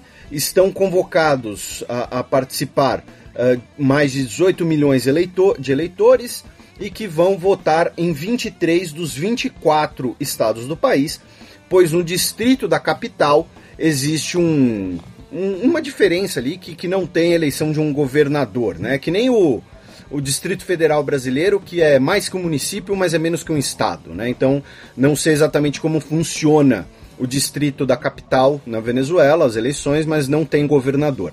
E essa semana começaram também a auditoria dos softwares eleitorais. Lembrando que na última, na, na, na eleição da Constituinte, a própria empresa que, uh, que gerencia as urnas indicou que os números não estavam batendo. Então, esse, e esse é um assunto muito polêmico aqui na, na, na América Latina, né? Quando a eleição uh, uh, elege quem eu quero, a urna é boa. Quando a eleição não elege quem eu quero, a urna foi fraudada. Então, assim, é, tem toda uma discussão gigantesca sobre a segurança das urnas eletrônicas. Tem vários modelos de urnas eletrônicas, é bom lembrar isso também. Então, o modelo brasileiro não é exatamente o mesmo modelo usado na Argentina, o mesmo modelo usado no, na, na, na, Venezuela e por aí vai. Então, mas o fato é que as eleições foram mantidas para outubro. E finalmente, na terça-feira, dia 12, o Maduro aceitou uh, um diálogo com a oposição, intermediado pelo presidente da República Dominicana e uh, pelo uh, ex-chefe eh, ex de governo da Espanha, o José Luiz Rodrigues Zapatero, né, o presidente dominicano Danilo Medina, e a oposição à mesa de unidade democrática anunciou que vai fazer uma reunião com o Danilo Medina, o presidente dominicano, para explorar essa possibilidade, porém ainda não foi lançada, ainda não foi declarada uma decisão final se ocorrerá esse diálogo entre o governo Maduro e uh, a oposição. Porém, é bom lembrar que no final do ano passado, o Vaticano mediou, né, o Vaticano não, né, a Santa Sé, né, é bom sempre fazer essa distinção também. A Santa Sé mediou um processo de conversa, uh, porém a oposição se retirou em janeiro, depois de dizer que o Maduro descumpriu uma promessa de uh, liberar presos políticos. Então vamos ver se essa nova iniciativa vai dar certo e ela teria um apoio ali, um apoio uh, indireto da França também. Uh, lembrando que a, a França tem um, né, tem interesse na região, pela, pela Guiana, pelas suas. Né, ali pelo Caribe. Inclusive o Macron esteve no Caribe por conta da destruição do furacão. E o chanceler venezuelano, o Jorge Arreaza Montserrat, ele estava em Paris essa semana e se encontrou com seu homólogo francês, o Le Drian, e, e chegaram a, conva, a, conversar sobre esse assunto, uh, debater sobre esse assunto. E o Drian fez inclusive um alerta perante a imprensa que uh, o, o, diálogo deve ser sempre buscado antes que uh, sanções possam ser colocadas à mesa, e aí uma referência evidente, uma referência clara às sanções uh, europeias, da União Europeia, que podem ser colocadas. O, o governo, uh, o governo não, né, mas pessoas, né, integrantes do governo Maduro, já sofrem sanções do governo dos Estados Unidos Porém, a União Europeia pode uh, impor sanções ao país, ao Estado venezuelano. São coisas diferentes, tá? É, então vejamos aí como vão ser essa rodada de diálogo. Passemos agora para a nossa política externa, Felipe, já que uh, o governo rejeitou a recomendação do Vaticano na ONU. Isso, uh, inclusive antes da gente vir aqui para essa notícia, mandar um abraço para o nosso querido Jefferson Nascimento, uh, que está em Genebra, cobrindo uh, a Convenção sobre o Comércio de Armas. Uh, depois ele vai, vai ser, como ele já deve imaginar, né, ele será convidado a, a, dar o seu parecer aqui no programa. E o que acontece, né? No, o Brasil recentemente passou pela revisão periódica universal do Conselho de Direitos Humanos das Nações Unidas. Uh, na época, comentamos isso aqui no programa, tivemos uma participação, inclusive, da Camila Sano, da Conectas, que comentou sobre o assunto e também foi cobrir o tema. E, e aí a Santa Sé, né, e aí outra né, questão, Vaticano ao território. O nome do Estado, o nome da pessoa de direito internacional é Santa Sé tá? Ah, não, não vamos, não vai chegar a ser, um, sei lá, um menino Neymar, porque aí podem dizer que é pegação no pé, mas o, o correto é Santa Sé. Uh, e a Santa Sé fez uma recomendação na revisão periódica universal do Conselho de Direitos Humanos da ONU, uh, pedindo a proteção dos nascituros e da família formada por marido e mulher. E o Brasil uh, rejeitou duas dessas recomendações uh, e isso foi visto como um sinal positivo uh, por conta aí de, de, de ter, terem sido vistas como quem comentou isso foi o coordenador de direitos humanos da Conectas, ele o Caio Borges comentou para Patrícia Campos Melo na Folha uh, dizendo que ele viu isso com bons olhos, porque isso seria uma questão discriminatória contra população LGBT e contra mulheres. Uh, pretendendo uh, barrar o casamento igualitário e o direito ao aborto, mesmo nos casos já previstos por lei. Porém, nesse caso, assim, uh, é uma questão que, óbvio, que, que é uma questão até é, religiosa. Né? Você não vai ver a Santa Sé, por mais progressista que o Papa possa ser considerado, defendendo, por exemplo, a, a ideia de família formada por dois homens, pelo menos não no futuro próximo, acredito eu. E aí o Brasil rejeitou essas recomendações uh, porque via né, como uh, uh, a, a, assuntos internos e vê como né, questões de, de, de, leis internas. E o Brasil também é, rejeitou outras duas recomendações feitas pela Venezuela, uma que pediu o restabelecimento da democracia e a outra que criticava o golpe de Estado parlamentar contra a presidente Dilma Rousseff. Uh, e a outra pedia que fosse interrompido o plano de congelamento dos de, de, gastos governamentais por 20 anos. Né? Uh, e aí o Brasil acabou rejeitando essas duas da Venezuela. Então, o Brasil rejeitou 4 de 246 recomendações. Uh, na última vez que o Brasil participou, ele rejeitou uma que na época deu bastante discussão da Dinamarca, que pedia a desmilitarização da polícia brasileira. Lembrando que, ao contrário do que muita gente fala, seja por ignorância, seja por uh, desonestidade intelectual, uh, pedir a desmilitarização não significa o fim da polícia, né? É, são coisas diferentes. Uh, mas. Uh, são... e, e, cabe lembrar que em, em, quase todo o mundo democrático as forças de segurança pública não são militarizadas. É, né, muito bem lembrado e uh, quem que na época que a Dinamarca fez esse pedido que agora vai, vai, ser difícil achar mas tem um mapa né sabe com países que têm forças militarizadas países que não têm países que têm forças mistas Uh, enfim, países que têm mais de uma força policial. Então, bem, uh, uh, aí é uma, uma, discussão grande, claro, né? Nós temos. É que nem a, a questão das urnas eletrônicas. Você tem eh, diversas teses, a gente teve.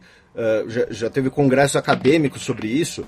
Teve um congresso uns dois anos atrás uh, sobre a desmilitarização da polícia lá na USP, salvo engano, foi na. Não lembro se foi na FEL ou se foi na FEFELESH, que participou um. Foi um, foi um encontro interessante que participou um oficial da PM uh, eh, na ativa a favor da polícia, da, da, da, da ideia da militarização policial, e um oficial da reserva defendendo a desmilitarização. Foi um evento bastante interessante, infelizmente não vou me lembrar os nomes, tá, tá um pouco nebuloso. Já faz mais que dois anos, na verdade. Acho que foi por conta justamente dessa recomendação dinamarquesa, então já deve fazer uns quatro anos. Uh... E, e, e, só um detalhe, Felipe, que uma das principais reivindicações dos policiais que defendem a, a desmilitarização é justamente pelo direito de greve porque a PM não, não, não pode aderir à greve, é considerado motim. Né? Isso, tanto que quando teve a greve da polícia, da, da PM na Bahia, né, nós tivemos vários presos. Mas aí também tem aquela questão do, do é, serviços essenciais a, a, ao funcionamento da, da, da, sociedade e tal, você tem que ter um mínimo né, que, que, que permaneça uh, cumprindo o papel. Uh, certamente nossos ouvintes uh, constitucionalistas, juristas saberão esclarecer isso. Uh, talvez seja até um tema aí para o salvo melhor juízo, caso ele já não tenha feito sobre isso. Mas sobre o Brasil, era isso a questão aí do, do da revisão periódica dos do direitos humanos. Então a gente atravessa a fronteira ali no sul do, do país. É, chegamos no Uruguai que teve uma semana bastante movimentada, né, Felipe? Isso, a gente cruza a rua ali em Rivera, hum. e aí nós temos Uh, nós temos quatro notícias sobre o Uruguai, se bem que duas delas são ligadas. E aí eu vou falar a, a mais fácil, e aí você vai falar as mais difíceis, uh, a, as mais analíticas, até porque uma delas, como eu, eu mencionei para você, uh, é, é um link que isso aqui não é castelhano, eu não sei que idioma é esse.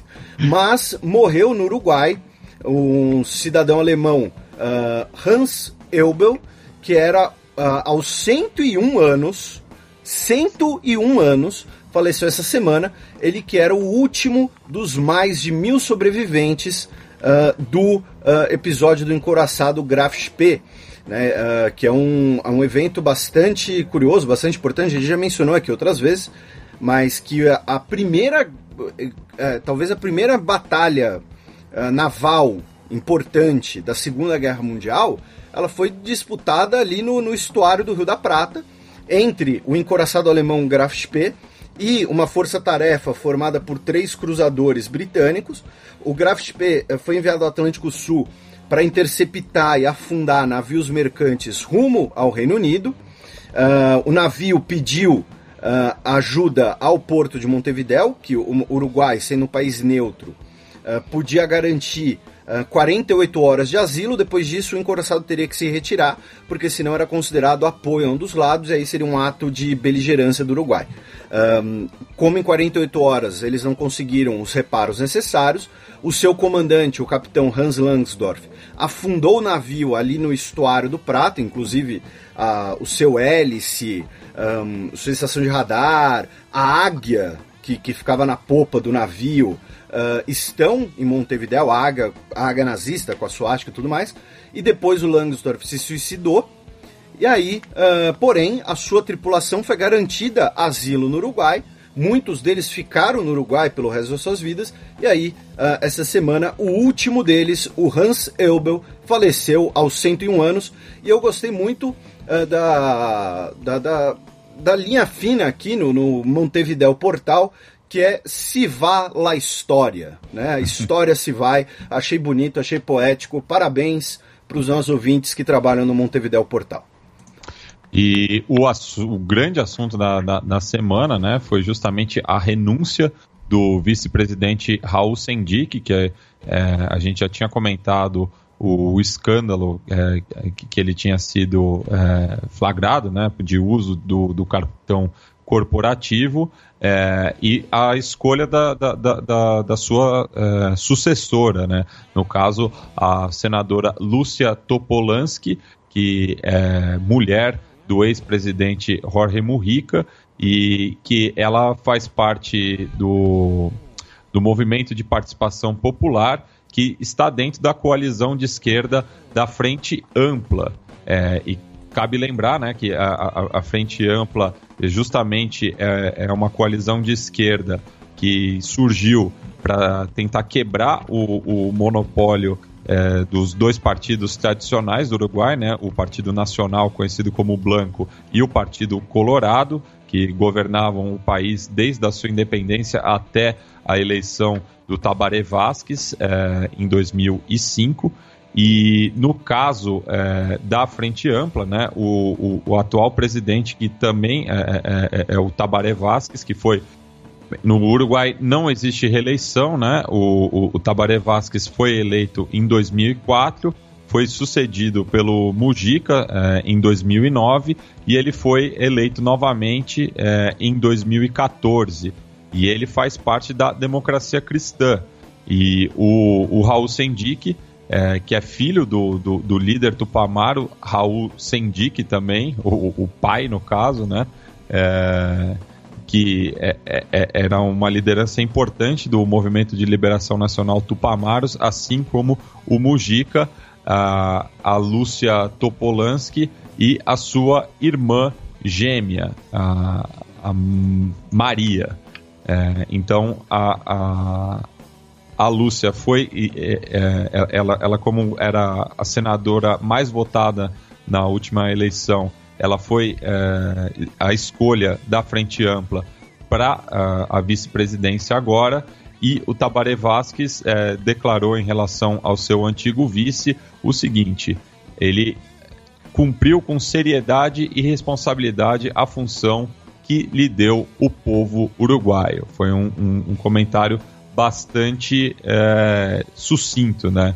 Já que é, era sabido que dentro do governo é, não existia uma harmonia entre é, esses dois é, blocos. Né? A, a, Frente Ampla enfrenta um, um, um, problema de disputa interna muito grande devido às diferenças ideológicas que o compô, a compõem. E falando em, em, divisão numa frente de esquerda, né, a gente vai até o Chile. Uh, gostou desse gancho, hein? Opa! É, onde nós tivemos um protesto que reuniu 5 mil pessoas no domingo, em Santiago. É um protesto que é realizado todo ano, no domingo mais próximo do dia 11 de setembro, que é a data quando o Salvador Allende foi uh, deposto pelo golpe liderado pelo Pinochet em 1973. Uh, a marcha, uh, que foi convocada por entidades de direitos humanos e entidades de familiares de detidos e desaparecidos durante o, a ditadura militar do Pinochet, a marcha terminou no Cemitério Geral de Santiago, onde uh, encapuzados teriam começado a depredar estações do metrô e agências bancárias. A polícia, que havia montado um forte esquema de segurança, uh, soltou bombas de gás lacrimogênio e jatos d'água. Uh, pelo menos 25 manifestantes ficaram presos, foram presos e uh, seis policiais ficaram feridos nesse confronto. A manifestação que reuniu um total aí estipulado de 5 mil pessoas no Chile. Bem, Felipe, passemos agora para o cheque, já que vamos falar dos mísseis que sobrevoaram o Japão.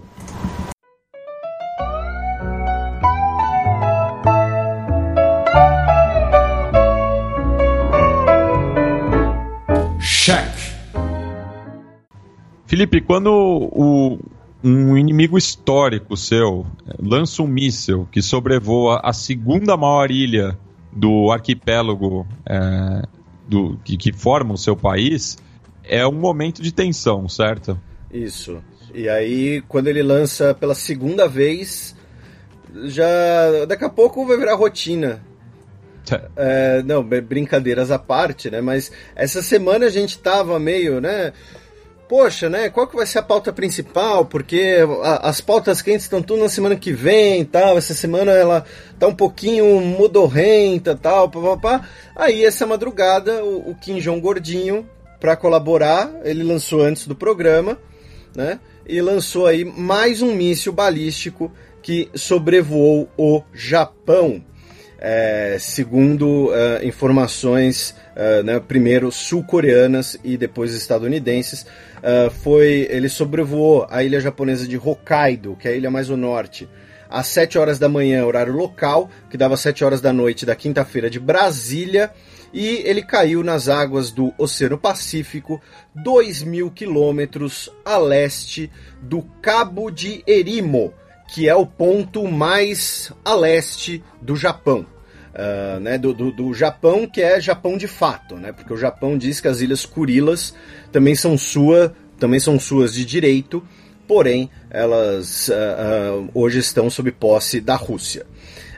então, tivemos mais uma, né, classificada pelo governo japonês como nova intolerável provocação do regime de Kim Jong-un.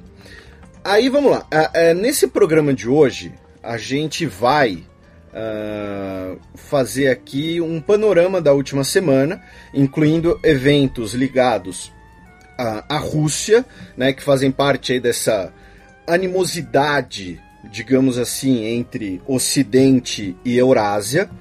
Uh, isso quer dizer que não tem. Uh, então, assim, especialmente para os uh, ouvintes mais recentes, ou para as pessoas que eventualmente pularam algum do, dos últimos programas, eu recomendo que vocês ouçam. Né? Nós temos uh, dois programas do Xadrez Herbal que falam, uh, tem quadros específicos sobre a crise na Coreia do Norte, que são o programa 91 de abril e o programa 109, que é o primeiro programa de setembro. Neles, nos dois, a gente tem blocos específicos sobre a corrida armamentista da Coreia do Norte. E nós também temos um Fronteiras Invisíveis do Futebol, o programa de número 8, de março de 2016, sobre uh, a história coreana, a história das duas Coreias. Lembrando que o programa é um programa de história, apesar de muita gente ter um certo preconceito uh, pelo nome, né, porque não gosta de futebol, odeia futebol, enfim, uh, é um programa de história Então a gente conta lá um pouco da história da Península Coreana e da divisão das duas Coreias. Uh, dito isso, né, então a gente vai fazer aqui um panorama da última semana. A Coreia do Norte lançou um novo míssil ontem, dia 14. Por que a Coreia do Norte lançou outro míssil dia 14? Porque no dia 12, uh, o Conselho de Segurança da ONU impôs novas sanções à Coreia do Norte uh, num texto aprovado por unanimidade. Houve uma proposta inicial dos Estados Unidos, uh, porém, até chegar à mesa de votação, ele sofreu edições uh, per Rússia e China. Lembrando que Rússia e China são parte ali do P5, né, os cinco permanentes, que possuem poder de veto. E é bom lembrar que o poder de veto no Conselho de Segurança da ONU não é um veto de votação, é um veto de pauta. Então é mais ou menos o seguinte: os Estados Unidos chegou com uma proposta, e aí a China olhou e falou: não, isso aqui a gente não vai votar. Aí os Estados Unidos falou: tá bom, o que, que vocês querem mudar? Ah, mudamos isso, mudamos isso, tá bom, isso aqui pode ir para votação. Não é um poder de veto no sentido de, olha, teve 14 votos a favor e a China votou contra. É um poder de veto na pauta, que antecede a própria votação. Essa é uma confusão, não é uma confusão, é uma coisa que pouca gente sabe, né? Até porque não é, não é exatamente a informação mais importante do mundo, né? Devemos ser honestos. Mas então é uma, é um veto na pauta. A proposta original dos Estados Unidos uh, proibia que países membros da ONU vendessem uh, petróleo e produtos derivados à Coreia do Norte. E uh, isso foi reduzido uh, por insistência de Rússia e China. Porém, porém, o, que, o texto que passou proíbe a venda de gás natural para a Coreia do Norte, de gases condensados e de produtos petrolíferos refinados que excedam meio milhão de barris a partir de 1 de outubro e 2 milhões de barris a partir de 1 de janeiro de 2018, válidos por 18 meses, 12 meses. Também congela a qualidade de petróleo que se vende à Coreia do Norte, que não devem exceder o montante vendido nos últimos 12 meses. Ou seja, a Coreia do Norte não pode uh, comprar mais petróleo do que ela comprou nos últimos 12 meses e uh, a Coreia do Norte não poderá vender produtos têxteis para países membros da ONU. Ou seja, basicamente né, qualquer país. Uh, né, a Coreia do Norte vai poder vender produtos têxteis para a, a Ossétia do Sul, a Bicásia, uh, Nagorno-Karabakh e, sei lá, mais algum desses, uh, uh, desses territórios que não Kurdistão. são reconhecidos. Para o Kurdistão, uh, então, né, não, não, não tem muita coisa. além disso, nessa semana, a China ordeou, ordenou o bloqueio de contas bancárias de norte-coreanos em bancos chineses. Então, os norte-coreanos não vão poder fazer depósitos ou remessas ou abrir novas contas uh, em usando o Banco da China, o Banco de Construção da China e o Banco Agrícola da China. Uh, os titulares das contas vão apenas poder retirar o dinheiro que já está nessas contas. Obviamente, a Coreia do Norte rejeitou tudo isso né? Eles disseram que os Estados Unidos vão sofrer a maior dor que já sentiram, e aí muita gente fez uma montagem né, com a notícia assim: é, Coreia do Norte diz que Estados, vai mandar a maior dor para os Estados Unidos. Aí embaixo, Temer vai chegar nos Estados Unidos para a Assembleia Geral da ONU. Uh, então teve várias piadinhas, né, vários memes. Uh, e aí, o, o embaixador da Coreia do Norte na ONU uh, o Han Tae-song, disse que os Estados Unidos começam um confronto político, econômico, militar e agora quer reverter uh, a responsabilidade por esse conflito, colocando aí na, na conta da Coreia do Norte. Então, assim, o, o, esse novo teste, esse novo lançamento de míssil norte-coreano, ele é claramente uma resposta a sanções da ONU e aproveitando que essa semana agora, né, já antecipando, mas a gente vai falar disso no fim do programa, nós teremos a abertura do debate geral da Assembleia Geral da ONU, né, na qual Temer vai fazer o discurso de abertura, uh, com, né, com o papel que tradicionalmente o Brasil faz. Uh, então acaba sendo também uma da. Uh, acaba levando essa pauta para as, os encontros na Assembleia Geral. Por quê? E aí que é uma. Aqui já entra né, no, na análise, tá? Isso aqui não é informação uh, concreta, mas isso aqui é, uma, né, um, é um procedimento relativamente comum. A Assembleia Geral da ONU, a realização da Assembleia Geral da ONU, como os nossos ouvintes sabem pela cobertura nos anos anteriores, elas permitem muitos encontros bilaterais entre diferentes chefes de Estado e chefes de governo, sem a necessidade de toda a pompa, uh, toda a agenda e, e, sem a necessidade de uh, uh, demonstrações de muita proximidade entre esses países. Então é quando, por exemplo, o Obama e o Raul Castro tiveram ali um encontro bilateral paralelo, sem a necessidade de, olha, o Obama vai receber o presidente de Cuba na Casa Branca, com tropas perfiladas e tudo, porque isso geraria muita repercussão. Então você tem um encontro ali, uh, uh, petit comité, mais fechado, ali na Assembleia Geral da ONU. Lembrando que o, o, os dois se encontraram também no funeral do Mandela. Uh, então, a Assembleia Geral da ONU permite vários encontros desse tipo, bilaterais, entre diferentes lideranças e também permite encontros menos divulgados ainda. Eu estou querendo dizer que o Trump vai se encontrar a portas fechadas com o embaixador da Coreia do Norte. Ou o Kim Jong gordinho vai pôr lá um nariz falso, um bigodão e um óculos e vai aterrissar em Nova York e vai falar: "Vim falar com o Trump". Não, não chega, pode não chegar a tanto, mas que permite ali um encontro entre uh, secretário de Estado Rex Tillerson com uh, alguma autoridade norte-coreana, ou então um encontro ali entre autoridades chinesas, russas dos Estados Unidos, uh, a portas fechadas, sem imprensa, sem bafafá popular, permite. Então, assim, é, é um, o timing desse teste é, ele é muito, muito claro. Ele é uma represália a sanções e um prelúdio aí para a Assembleia Geral da ONU. Né? Uh, então, ah, por isso que nós acaba, por isso que nós tivemos aí esse esse teste nesse momento. Por sua vez, a Coreia do Sul uh, fez uh, também exercícios militares usando mísseis de longo alcance. A Força Aérea Sul-Coreana disse que isso mostra a capacidade de responder a um ataque inimigo.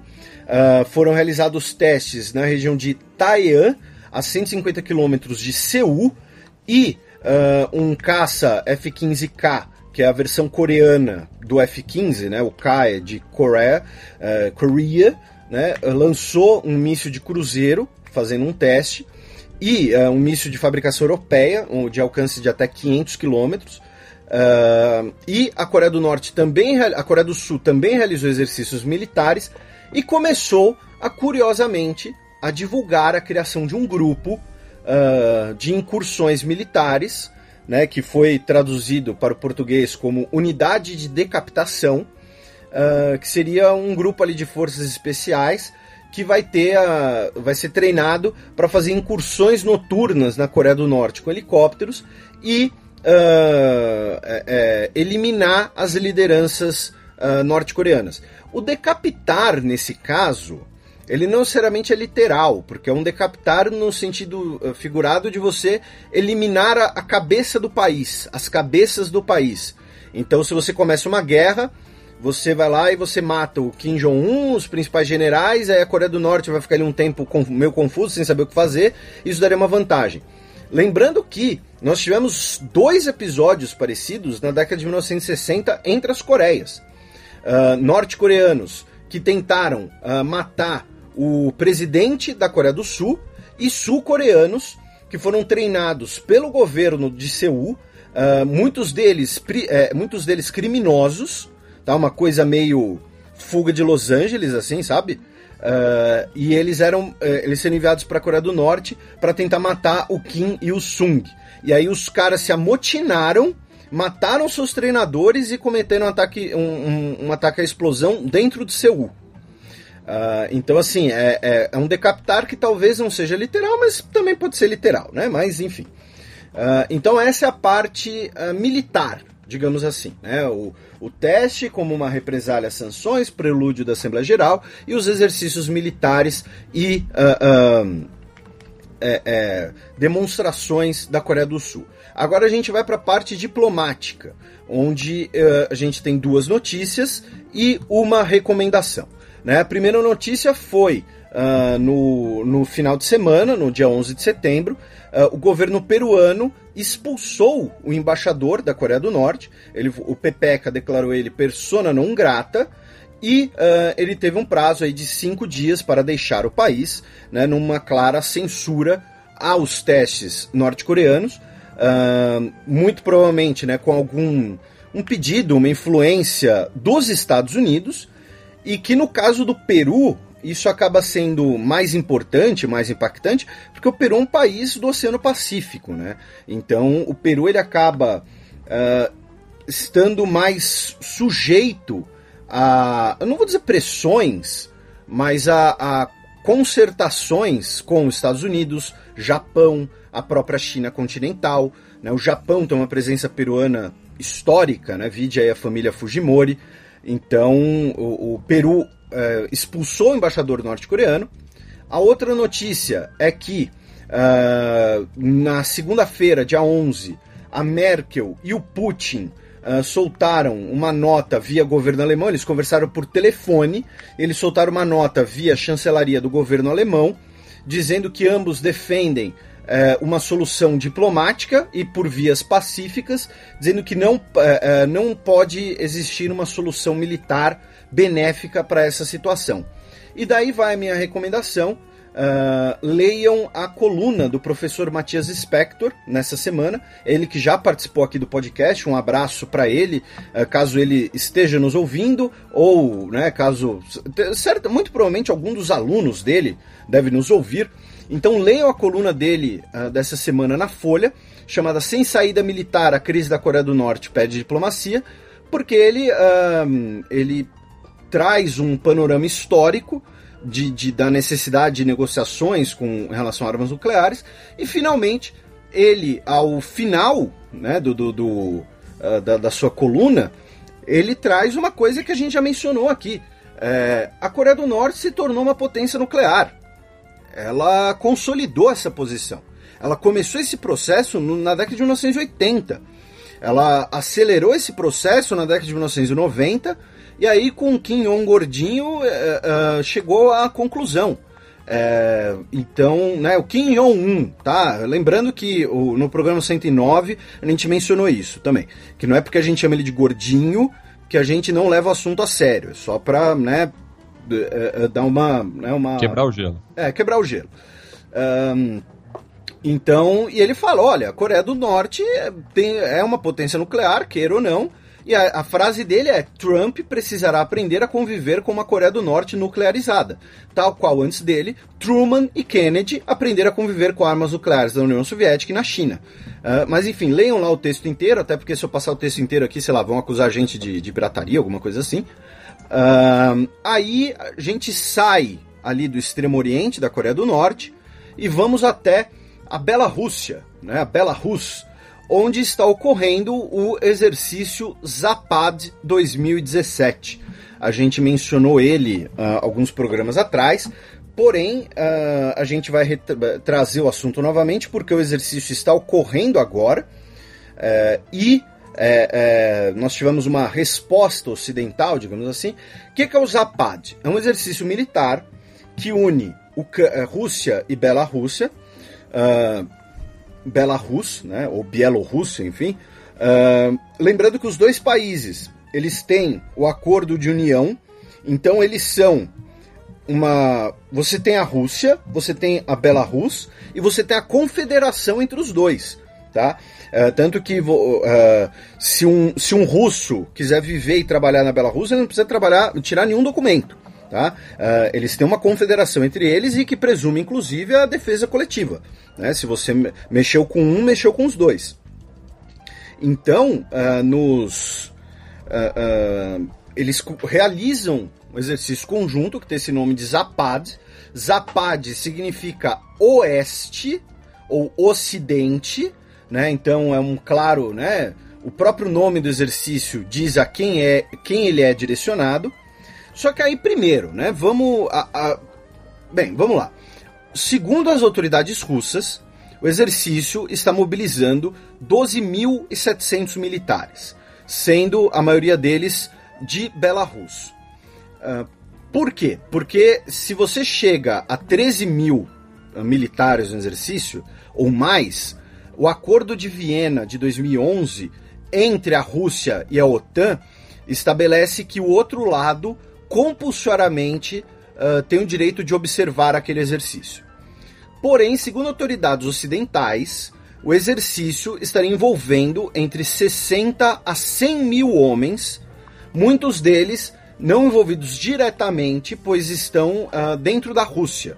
Então, os, os 12.700 seriam os militares dentro de Belarus, porém, o exercício militar envolve Belarus, distritos militares da Rússia que vão até a península de Kola, lá no Ártico, lá na fronteira com a Finlândia, e o distrito, o distrito de Kaliningrado, que é a antiga Königsberg, a antiga capital do Reino da Prússia, que é aquele enclave extremamente militarizado da Rússia dentro da Polônia.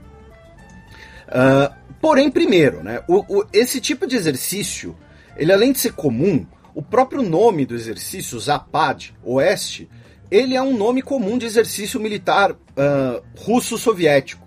Nós tivemos Zapads em 81, em 99, em 2009.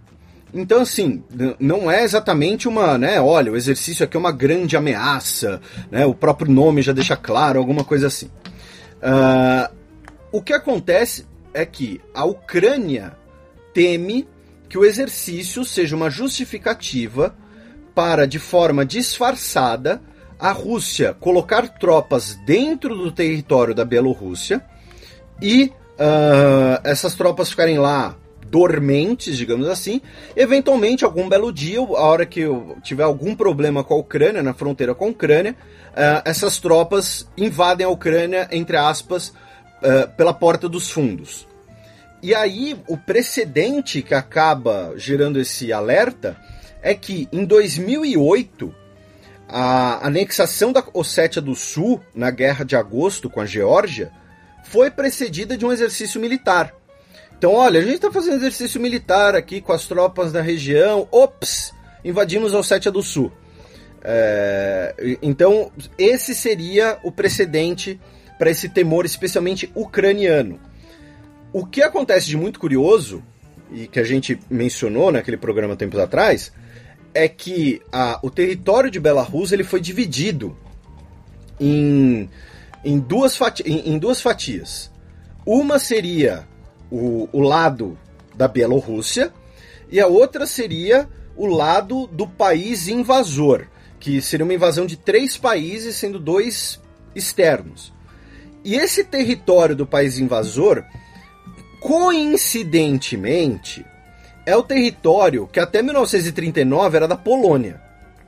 Né? E aí, em 39, quando a União Soviética invade a Polônia né, de um lado e, e, a Alemanha nazista invade do outro, na quarta partição da Polônia, uh, nós temos esse território sendo incorporado à União Soviética e depois ficou com Belarus.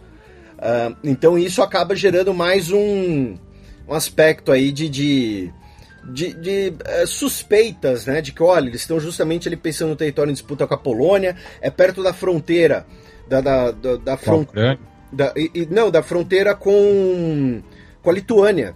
Né, ah. Que é, é uma fronteira, é, é uma faixa de cento e poucos quilômetros entre Polônia e Lituânia, porque você tem duas fronteiras tríplices. Você tem a fronteira entre Lituânia, Kaliningrado e Polônia, aí passa ali 100 quilômetros só e aí você tem a fronteira entre Polônia, Lituânia e Belarus. Então essa faixa de território é considerado o ponto mais vulnerável ali da, da OTAN e tudo mais. Uh, e aí a OTAN, né, lembrando que a OTAN no começo do ano já colocou tropas, inclusive americanas, na Polônia e nos países bálticos. Uh, o, você tem fotos divulgadas aí pela, pelas agências uh, russas do, dos exercícios. De fato, é um exercício gigantesco com as tropas assim vestidas, funcionando para valer. E a, a Suécia começou um exercício militar também essa semana, uh, chamado de Aurora 17, que coincidentemente envolvem mais tropas, coincidentemente não, curiosamente, envolve mais tropas do que o exercício Zapad. Só que como a maioria delas é sueca, então não tem tanto problema assim, entre aspas. É, serem, ter envolvidos 19 mil soldados, a, a maioria deles suecos, simulando um ataque vindo do leste na ilha de Gotland, que fica bem ali no, no meio do, do Mar Báltico. Uh, estariam participando uh, aviões e soldados de uh, totalizando 1.500 homens de Estados Unidos, França, Noruega, Polônia e países bálticos. Uh, a, Noro a Suécia, recentemente, uma notícia que a gente comentou na época, aumentou seu orçamento militar. Então, é, é, são dois exercícios militares ocorrendo simultaneamente, bem próximos, cada um com uma retórica uh, de propaganda diferente. Né? A Rússia fala: ó, nosso exercício aqui é normal, nós somos países, uh, nós estamos numa confederação. A OTAN, que sempre ficou expandindo para o leste, mesmo a gente dizendo que não queria isso, a gente tem o direito de fazer o nosso exercício aqui, problema é de vocês. E a OTAN falando: olha, a Rússia está simulando uma guerra para atacar a OTAN, então a gente vai fazer aqui um exercício para nos defender dos russos malvados ali na Suécia. E a Suécia, que não é um país da OTAN, a Suécia é um país neutro, a Suécia é um país uh, observador, é um país. É, é, não sei direito o status jurídico da Suécia na OTAN. Uma postura que mantém desde a Segunda Guerra Mundial. Isso, a Suécia ela, ela gostaria de ser a Suíça, né? É, mais ou menos. É, é em tempos recentes. É, não é trocadilho. A Suécia ah, quer tá. ser um país neutro. Por, a, a, lembrando, a Suécia e a Rússia tiveram muitos arranca-rabos na história, né? Até as guerras napoleônicas ali. Eu sei que não é um termo muito acadêmico, arranca-rabo, né? Mas uh, é a verdade. Então nós temos aí dois exercícios militares grandes para ficarem de olho aí. Uh, no caso do exercício militar russo envolve um, uh, inclusive a frota do Báltico, que é a principal frota da marinha russa, né? Uma das quatro frotas russas. e finalmente, para a gente fechar aqui o cheque, né, já que a gente, a gente, foi da Coreia do Norte, da Coreia do Norte para diplomacia envolvendo a Rússia, para os exercícios militares envolvendo a Rússia, para agora um assunto de política interna da Rússia, mas só para constar que uh, o partido, a oposição ao Putin teve a sua primeira vitória nas eleições regionais que foram realizadas domingo na Rússia. Uh, não foi uma eleição grande, mas né, do ponto de vista simbólico acaba sendo bastante nós tivemos as votações nos, uh, em 82 dos 85, uh, eh, das 85 regiões russas, foram eleitos o que seriam os nossos vereadores, uh, e aí nos distritos centrais, né, os mais ricos, influentes ali na região de Moscou, a coalizão chamada Democratas Unidos ganhou a maioria dos assentos em pelo menos 10 distritos, incluindo o distrito do Putin, o Gagarinsky, né, que é, é homenagem ao Gagarin. Uh, e na, em Moscou, a, a aliança né, do, do, do, Democratas Unidos deve ficar com cerca de 200 dos 1.500 assentos em disputa. Né? Não é muita coisa, porém, primeiro, né, sai de um patamar de quase zero, e segundo, uh, ajuda a embasar as campanhas a governadores e prefeitos, já que Uh, o, você só pode ser candidato se você tiver apoio de 10% dos conselheiros de cada um dos distritos uh, de Moscou.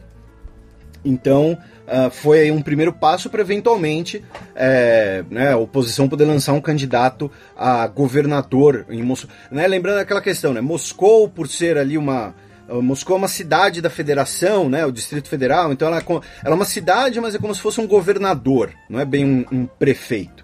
Uh, o Putin teve uma vitória muito grande, especialmente nos, nos territórios uh, periféricos, né, onde ele tem aquelas alianças uh, um pouco curiosas, digamos assim, né, com líderes locais, né, com, com né, a aliança entre o Putin e o presidente da Chechênia é bastante curiosa também, mas eu não vou falar nada porque eu não, né, não, não quero uma... Uh, enfim, eu, eu gosto de estar vivo, mas então temos aí a primeira vitória da oposição ao Putin uh, nas eleições russas. Lembrando que ano que vem tem eleições presidenciais na Rússia. Agora vocês ficam com a coluna da professora Vivian Almeida, que vai falar da entrada do Brasil na OCDE.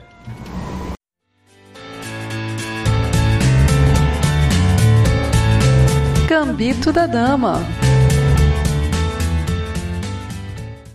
Oi, pessoal, mais uma sexta-feira para a gente falar sobre economia. Uma sexta-feira que, pelo menos aqui no Rio, representa que nesse ano pulamos direto do inverno para o verão.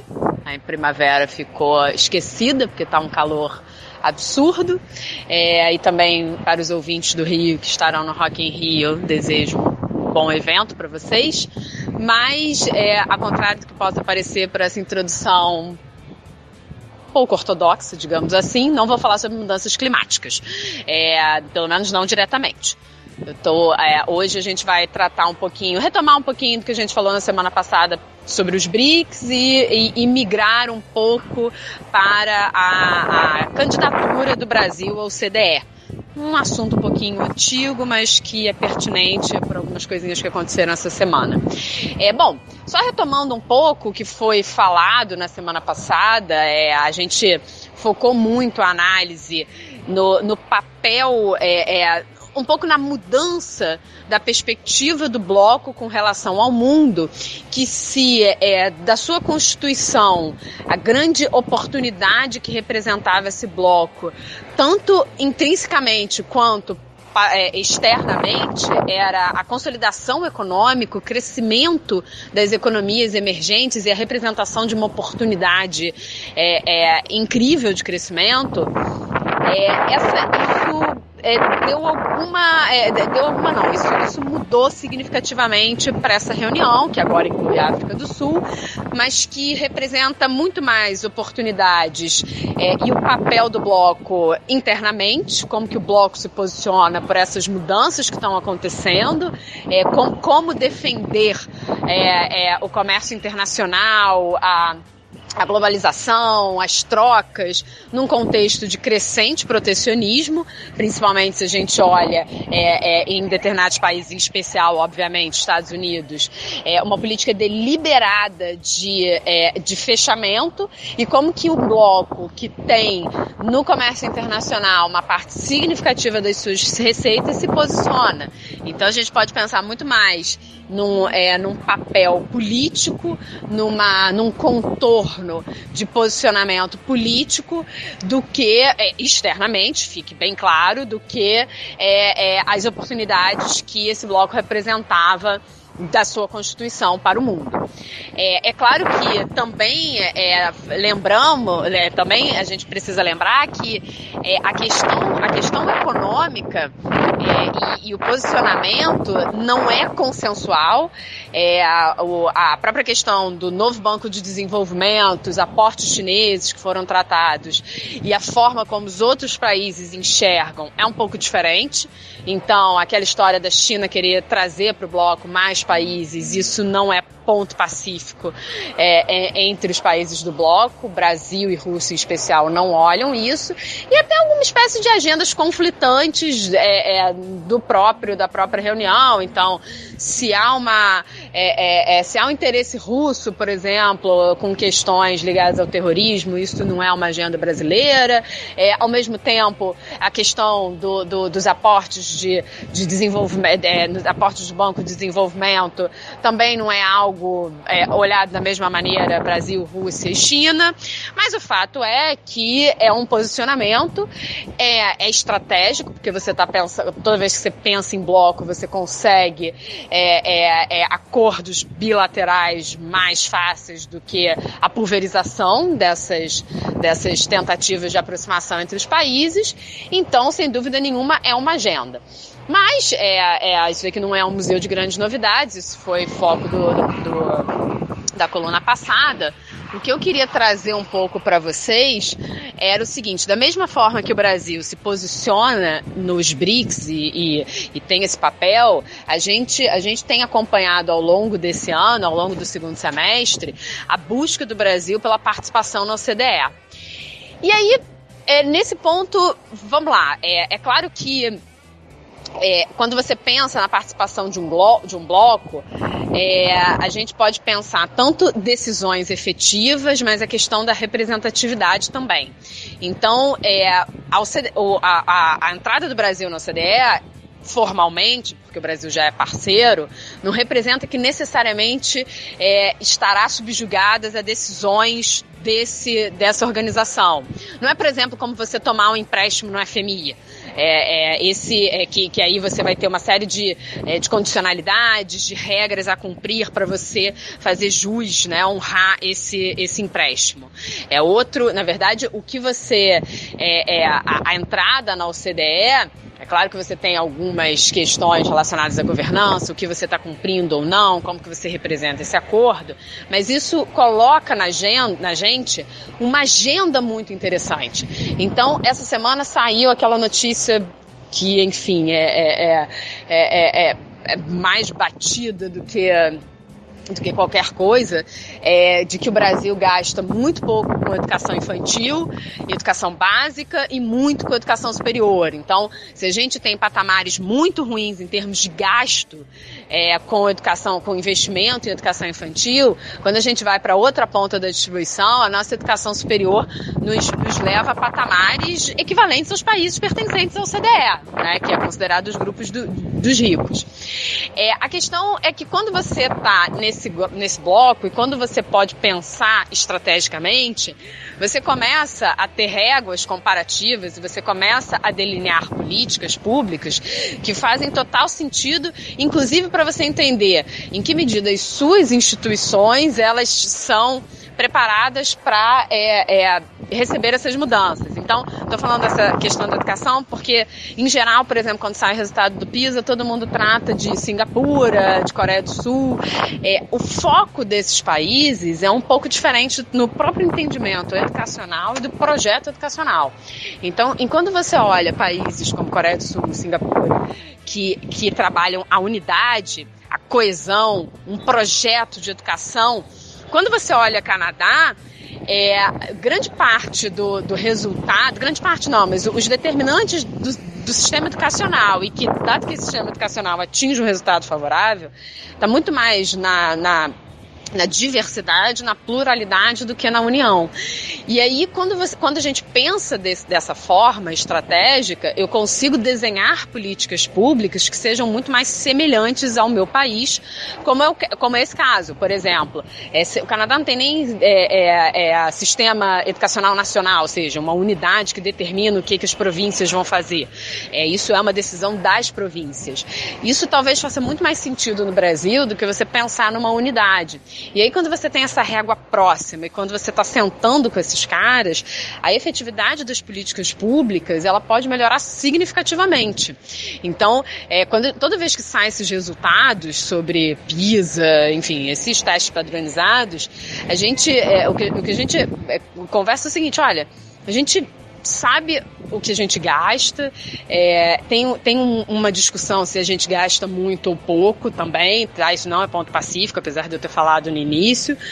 E a gente está constantemente mal. A gente só quer saber que a gente está mal, a gente não vai fazer nada por isso. Como que a gente pode melhorar isso?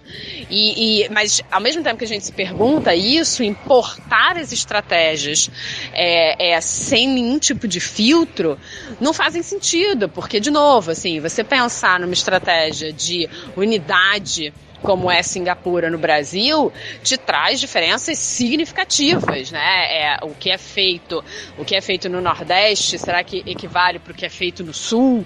Mas a gente tem boas experiências, por exemplo, é, Ceará tem várias boas experiências educacionais. Então, é, a, a ideia, o que eu queria trazer é, é, é quando eu penso estrategicamente, quando eu penso essa participação numa organização, é, no, na semana passada que a gente falou sobre bloco, que eu tô, o que eu tô é, querendo destacar é o ponto positivo desse pensamento estratégico e dessa implementação, talvez, de políticas públicas é, monitoradas dessa forma. Então, você tem um ganho aí dessa participação considerável. Bom, como eu falei um pouco sobre educação infantil, eu vou dar uma dica um pouquinho diferente. É, eu vou dar uma dica sobre livro infantil, mas é um livro infantil imperdível. Ele se chama A Princesa que Escolhia e é da Ana Maria Machado. É sensacional. Leiam e vocês vão gostar. Enfim, falei pra caramba hoje, mas era um pouco do que eu queria trazer para dar essa continuidade com a semana passada. Uma ótima semana para vocês. Passemos agora para o segundo bloco do Giro de Notícias. Eu vou acender a luz aqui e já volto.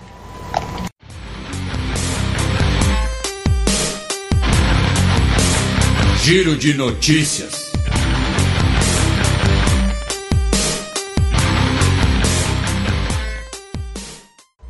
Notícia da última terça-feira, dia 12 de setembro. Judeus ultra-ortodoxos serão obrigados a se alistar no exército israelense. A Suprema Corte de Israel decidiu na terça-feira que os jovens ultra-ortodoxos não são mais uh, isentos do alistamento militar obrigatório. Uh, isso gerou uma série de protestos, era uma discussão que existe desde a década de 1990. Uh, por quase, né, por 30 anos, basicamente, a exceção dos ultra-ortodoxos era respaldada por, por emendas, decretos do Executivo. Uh, oito dos nove juízes da Suprema Corte entenderam que essa situação era discriminatória aos jovens seculares que são obrigados a servir nas Forças Armadas. O alistamento dos, ultra, dos ultra-ortodoxos se dará por cotas, não, uh, uh, ou seja, se você tiver ali um excedente, vai ser dispensado, ou seja, não é todo mundo, ao contrário do, dos seculares, em que todos servem por três anos, obrigatoriamente. É visto ali como né, um ritual de passagem dentro de Israel, é super importante para eles. Uh, né, o, o, uma informação que eu tive lá, é agora não vou me lembrar a porcentagem exata, eu tenho anotado, mas mais de metade dos israelenses tem a sua profissão definida pelo exército. Porque quando eles vão fazer o serviço militar obrigatório, é, eles fazem lá testes de aptidão tal, e olham e falam, olha, você vai fazer isso daqui. E aí de lá acaba virando profissão da vida da pessoa. Uh, e a, a, decisão ela foi recebida com críticas tanto políticas, porque, primeiro, disseram que a corte estaria sequestrando poderes do legislativo e uh, protestos tanto uh, também religiosos uh, baseados uh, principalmente na ideia, que é muito presente lá, que é o seguinte: o, o jovem ortodoxo ele contribui à sociedade israelense não pelo seu serviço militar, mas pelo seu serviço intelectual com o estudo dos textos sagrados do judaísmo. Né? Então, esse, essa seria a contribuição do jovem ortodoxo à sociedade israelense. E aí, Uh, nós tivemos protestos, mais de meio milhão de ortodoxos teriam feito um, um grande protesto, uh, protestos inclusive em Nova York também, em apoio. E aí uh, nós tivemos, segundo o jornal Haaretz de Israel, nós tivemos é, é, rabinos ortodoxos organizando, um, não sei se o termo correto seria orações, rezas, enfim, para que uh, os ultra-ortodoxos uh, peçam pela morte dos recrutadores militares. Tá? Eu fiz questão de citar a fonte antes que, né, caso seja invenção, caso seja fake news, ou então caso alguém ache exagerado, sei lá, a, vai brigar ali com o Haaretz, uh, a matéria é assinada pelo Aaron Rabinovitz. Uh, então temos aí uma, uma, discussão que vai ganhar bastante força nos próximos dias em Israel, porque certamente nós teremos aí uma apelação, nós teremos o parlamento reclamando, vamos ver qual vai ser. Notícia da última quarta-feira, dia 13 de setembro. Procurador espanhol pode pedir prisão de prefeitos catalães por que apoiarem o referendo. Segundo o procurador-geral uh, da Espanha, José Manuel Mas, ele pediu na quarta-feira aos promotores locais da Catalunha que convoquem para depor os prefeitos que cedam locais para votação do referendo do, pela independência marcado para o dia 1 de outubro. E caso eles não atendam à convocação a depor, eles podem ser presos. O rei Filipe VI de Bourbon disse que a Constituição prevalecerá sobre qualquer ruptura e que direitos que pertencem a todos os espanhóis serão preservados contra aqueles que se situam fora da legalidade constitucional e estatutária. Uh, pena que ele não aproveitou isso quando ele chegou ao poder, após a renúncia do pai dele, matador de elefante, para fazer uma reforma do Estado espanhol. Pelo contrário, ele tentou uh, manter um status quo e até talvez até centralizar ainda um pouco mais a questão no governo. Uh, e aí nós tivemos um limbo nas eleições parlamentares de quase dois anos, e aí agora tá essa coisa toda, né, né seu Bourbon?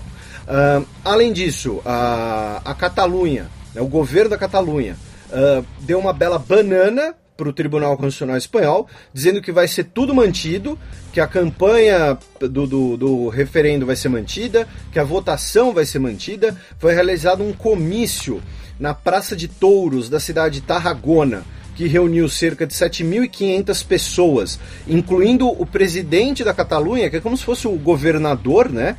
Com gritos de vamos votar, não temos medo e fora balesteiros que é o prefeito socialista da cidade que se recusa a ceder espaços para as campanhas. Então, uh, houve ali uma demonstração popular de apoio. O governo local disse que vai manter a votação. E aí, hoje, o ministro das Finanças da Catalunha, o Cristóbal Montoro, disse que se o governo uh, regional da Catalunha ah, mantiver o, a sua convocação para um referendo ilegal na, pelas próximas 48 horas, aí o, o Ministério das Finanças vai uh, retirar os poderes da região, uh, a autoridade da região sobre questões orçamentárias. Então, uh, isso seria para impedir que o governo da Catalunha gaste dinheiro, dinheiro público, digamos assim, no, na organização, na realização do referendo. Né? Então, eh, lembrando que a Espanha é um estado unitário, não é uma federação, então não é que a Catalunha tem o seu próprio orçamento. Ela tem uma fatia do orçamento espanhol. E aí a Espanha pode simplesmente falar: não, não dou dinheiro para vocês, mesmo que uma das principais bandeiras catalãs seja a ideia de que os catalães pagam mais dinheiro a Madrid do que recebem de volta. Né? E aí, para quem quiser entender um pouco melhor essa coisa toda, quarta-feira, essa semana, saiu uh, Fronteiras Invisíveis do Futebol sobre a Catalunha, uh, em que uh, nós falamos bastante, sim, do Barcelona, né, como todo mundo queria, mas a gente também falou de muitas outras coisas, tá? Então fica aí a dica para vocês ouvirem. Não é só Barcelona. Nem só de, de Messi viverá o homem, tá na Bíblia. É. Notícia de ontem, dia 14 de setembro. Aprovação de lei provoca temores sobre transição democrática na Tunísia. A gente tem uma notícia boa e uma notícia ruim da Tunísia. Né? Sei que o ideal não seria a gente adjetivar, mas então a gente vai dar notícia né? e nossos ouvintes acho que vai ficar claro para eles qual que é boa e qual que é ruim. Na quarta-feira foi aprovada uma lei no parlamento da Tunísia que uh, vai uh, anistiar, digamos assim, uh, pa, o, os ex-ministros e uh, empresários ex-membros do regime do Ben Ali, que foi derrubado pela Primavera Árabe. Lembrando que na, a Tunísia foi o único país em que a Primavera Árabe, digamos assim, deu certo, né, em que houve a derrubada de uma ditadura e uma transição democrática e uma crescente democratização e liberalização do país. Uh, esse, é, esse projeto de lei foi apresentado em 2015, agora ele foi aprovado pelo parlamento, e aí tem que ver uh, se ele será uh, sancionado, como é que vai ser o, o, se ele vai chegar a vigorar. E aí, né, o, o muitos políticos tunisianos e integrantes de, por exemplo, da, da, da, do Observatório de Direitos Humanos, da Anistia Internacional, dizem que Uh, isso coloca a jovem democracia em uma inclinação ruim e corre o risco de perpetuar práticas herdadas do antigo regime. A Transparência Internacional também disse que essa lei precisa ser alterada e o ex-presidente Monsef Marzouki disse: Nós não fizemos uma revolução para passar de uma ditadura corrupta para uma democracia corrupta. Uh, e aí o partido Nida Tuné uh, que possui integrantes do antigo regime nos seus quadros, comemorou a aprovação da lei que prepara o caminho para uma nova etapa na história da Tunísia, a de reconciliação e união. Uh, já o Partido Islâmico Ennahda, que uh, votou, uh, que participa do governo, disse que votou favoravelmente em nome do interesse nacional. Lembrando que a, a ditadura tunisiana era uma ditadura em que o, os movimentos políticos muçulmanos tinham mais força do que atualmente. Agora, a outra notícia que vem da Tunísia nessa semana é que uma lei que se vigorava desde 1973 foi revogada nessa semana, em que uh, foi uh, uh, o decreto de 1973 ele proibia mulheres tunisianas de se casarem com homens não muçulmanos, que é a interpretação da Sharia. Né? A Sharia só permite o casamento misto aos homens. Então, uh, agora as mulheres tunisianas vão poder se casar também com homens não muçulmanos, abolindo essa lei de 73, que tem uma base uh, religiosa e que é uma, uma lei discriminatória, né? uma lei nem um pouco democrática. E aí fica ao cargo do, dos nossos ouvintes de, de descobrirem qual a notícia que é boa e qual a notícia que é ruim. Breaking News! Explosão no metrô de Londres deixa feridos. Polícia fala em ato terrorista. E a breaking news da breaking news é que, segundo a Associated Press, o Estado Islâmico já é, declarou que foi um ato é, da sua autoria. Bem, é, nós temos aí a notícia de que né, tivemos uma explosão no metrô de Londres, deixou 29 feridos nenhum estado grave, nenhum, uh, nenhum morto na estação Parsons Green, na região oeste da cidade. Uh, foi causado por um explosivo caseiro. E aí agora né, o Matias trouxe a notícia de que o Daesh já, uh, né, já reivindicou o atentado. Vamos ver aí como vai ser, uh, como vai ser o desdobramento, as investigações, se nós teremos alguma, uh, uh, enfim, algum outro mais informações sobre isso, esse atentado de hoje. Bem, felizmente não temos menino Neymar essa semana, então passemos para os peões.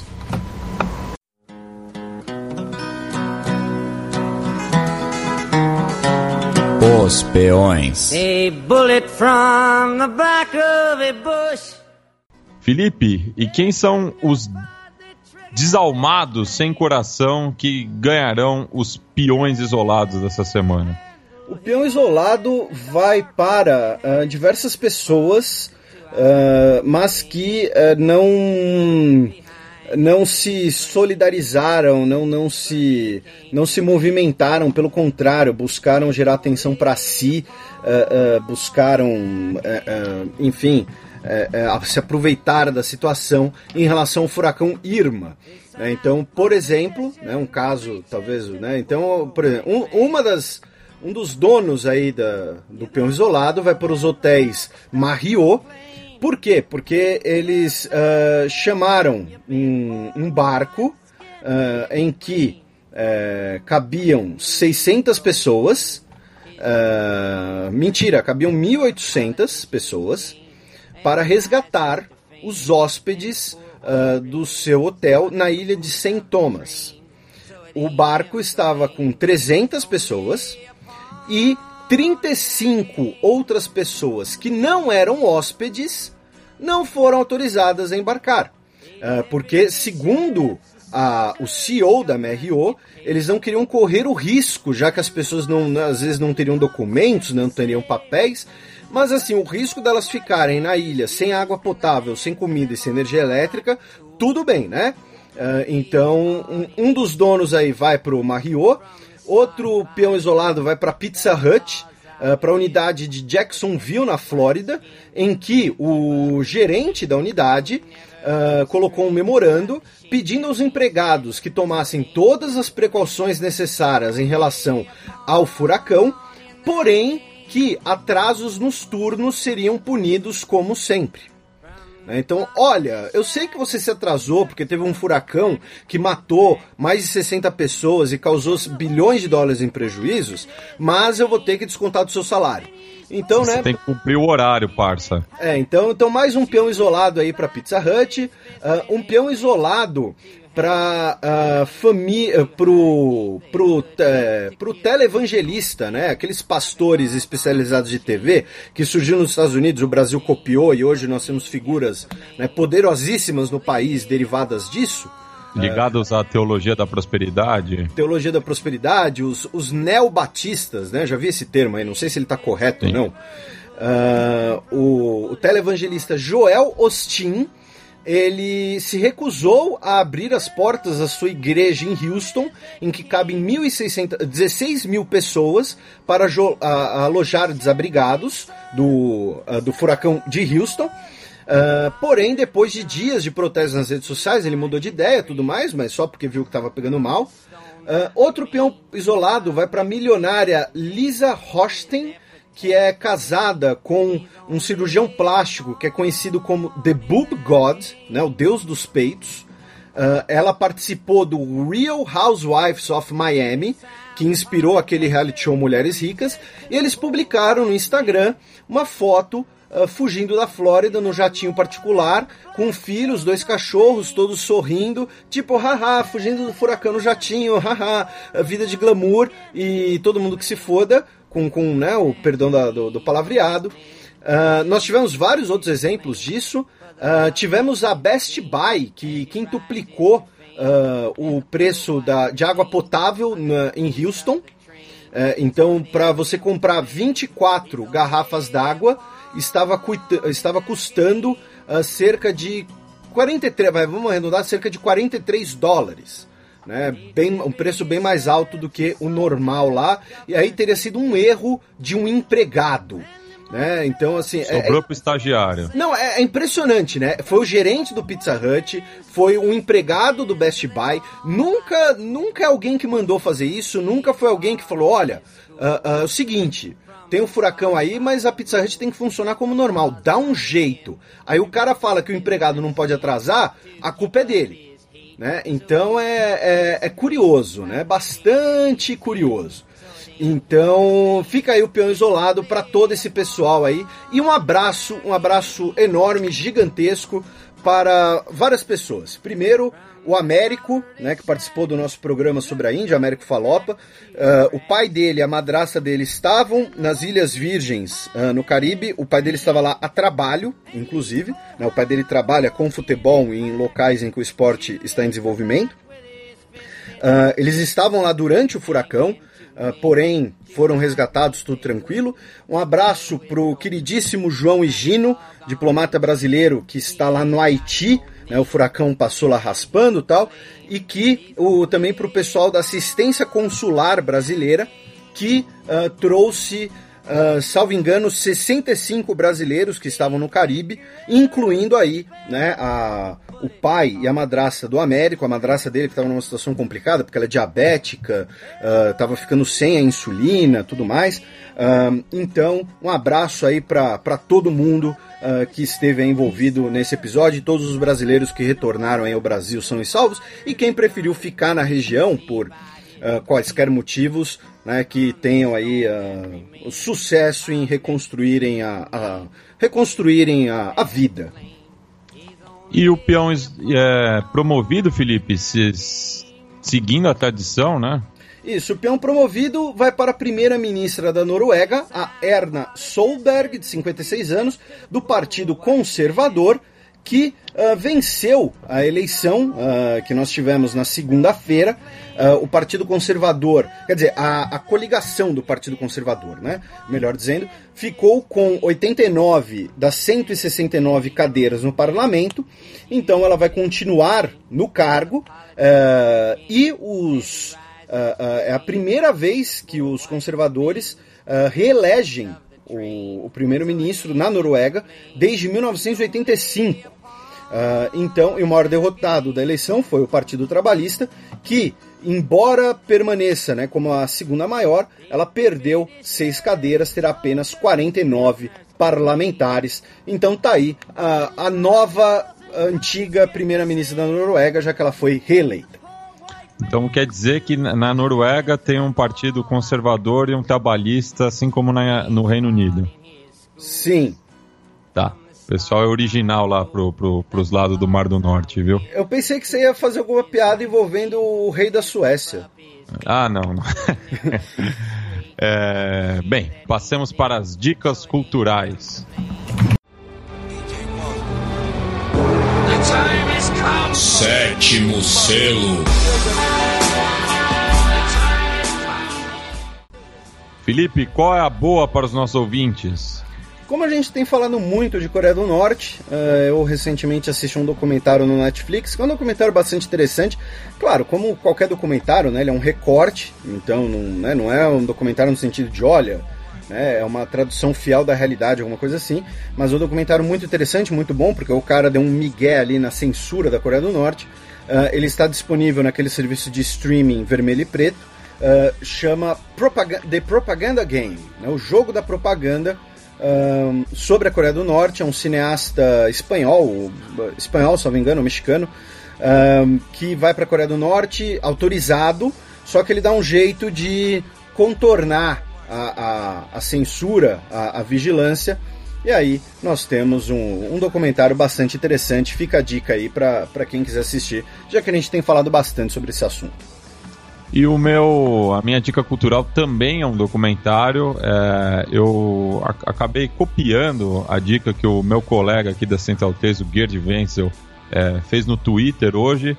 É, é, o documentário sueco Arquitetura da Destruição e que mostra a, a, a ideologia do Partido Nacional Socialista Alemão a partir das correntes estéticas. Então, já que a arte está sendo bastante pautada no Brasil nessa semana, eu acho que vale a pena a reflexão é, sobre a censura, principalmente. E, e sobre a ideia da, da, da, das artes da República de Weimar, né, de vanguarda, eram degeneradas e tudo Isso. mais. É, valorização da estética clássica, de fato é um baita documentário. Só que eu gostei do, do meu colega Gerd Wenzel, virou, Pô, virou brother já.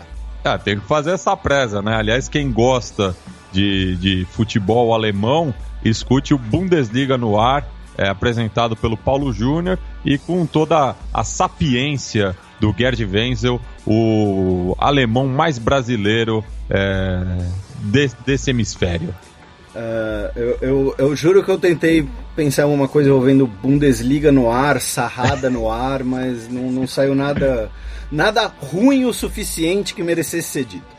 Um é. abraço pro Lucas Camargo, que, que, que, deve ter dado um stop nesse momento que eu falei Bundesliga. É, ele, toda vez que ele ouve Bundesliga ou Bundestag, alguma coisa assim, é. ele, ele não tem maturidade para ouvir a palavra Bundes. uh, pra gente fechar, antes de você apresentar a música de encerramento e fazer o seu encerramento, Uh, né? Novamente agradecer todo mundo que nos ouve, nos tolera, nos prestigia, nos acompanha, nos divulga e uh, né, nas próximas semanas as coisas vão estar bem quentes, então mesmo fora do programa, né, quem, quem quiser acompanhar as notícias, agora essa semana, que começa né, agora, nós teremos a, o debate geral na Assembleia Geral da ONU, nós teremos o Ano Novo Judaico, então, né, para quem for uh, nossos ouvintes judeus aí, um feliz Ano Novo. Shana Tová. Muitas, muitas comidas típicas, é, em muitos...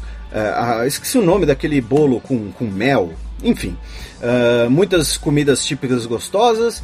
E na outra semana, né, daqui a 10 dias, uh, nós teremos uh, eleições na Alemanha e o referendo simbólico, né, não é vinculante, mas simbólico, no Kurdistão iraquiano sobre independência ou não. Então as próximas semanas aí vão estar bastante recheadas para já quem quiser ficar acompanhando o noticiário, alguma coisa assim, eh, não quiser esperar o xadrez verbal, quem quiser esperar, quem só confia na gente, quem confia na gente, eh, é um, ficamos lisonjeados, mas né, tá aí semana, semanas cheias. Bem, e a música de encerramento dessa semana é, fica a lembrança para os 30 anos de morte do Peter Tosh na última segunda-feira, dia 11 de setembro. Ele que foi vítima da, da violência urbana na Jamaica, é, que é um dos países proporcionalmente mais violentos do mundo, é, muito por conta é, do tráfico de entorpecentes. Então, por conta disso, ele lançou uh, o, o álbum Legalized em 1976, o seu primeiro trabalho solo, é, e que a música de abertura justamente é Legalized, que fala para descriminalização da maconha, já que ele era seguidor da religião Rastafari e que tem no consumo é, da, da, da, erva é, um dos seus rituais. Então vocês ficam aí com a voz de Peter Tosh pedindo pela descriminalização da maconha que só foi aprovada na Jamaica é, em 2015. E um abraço para Glória Maria.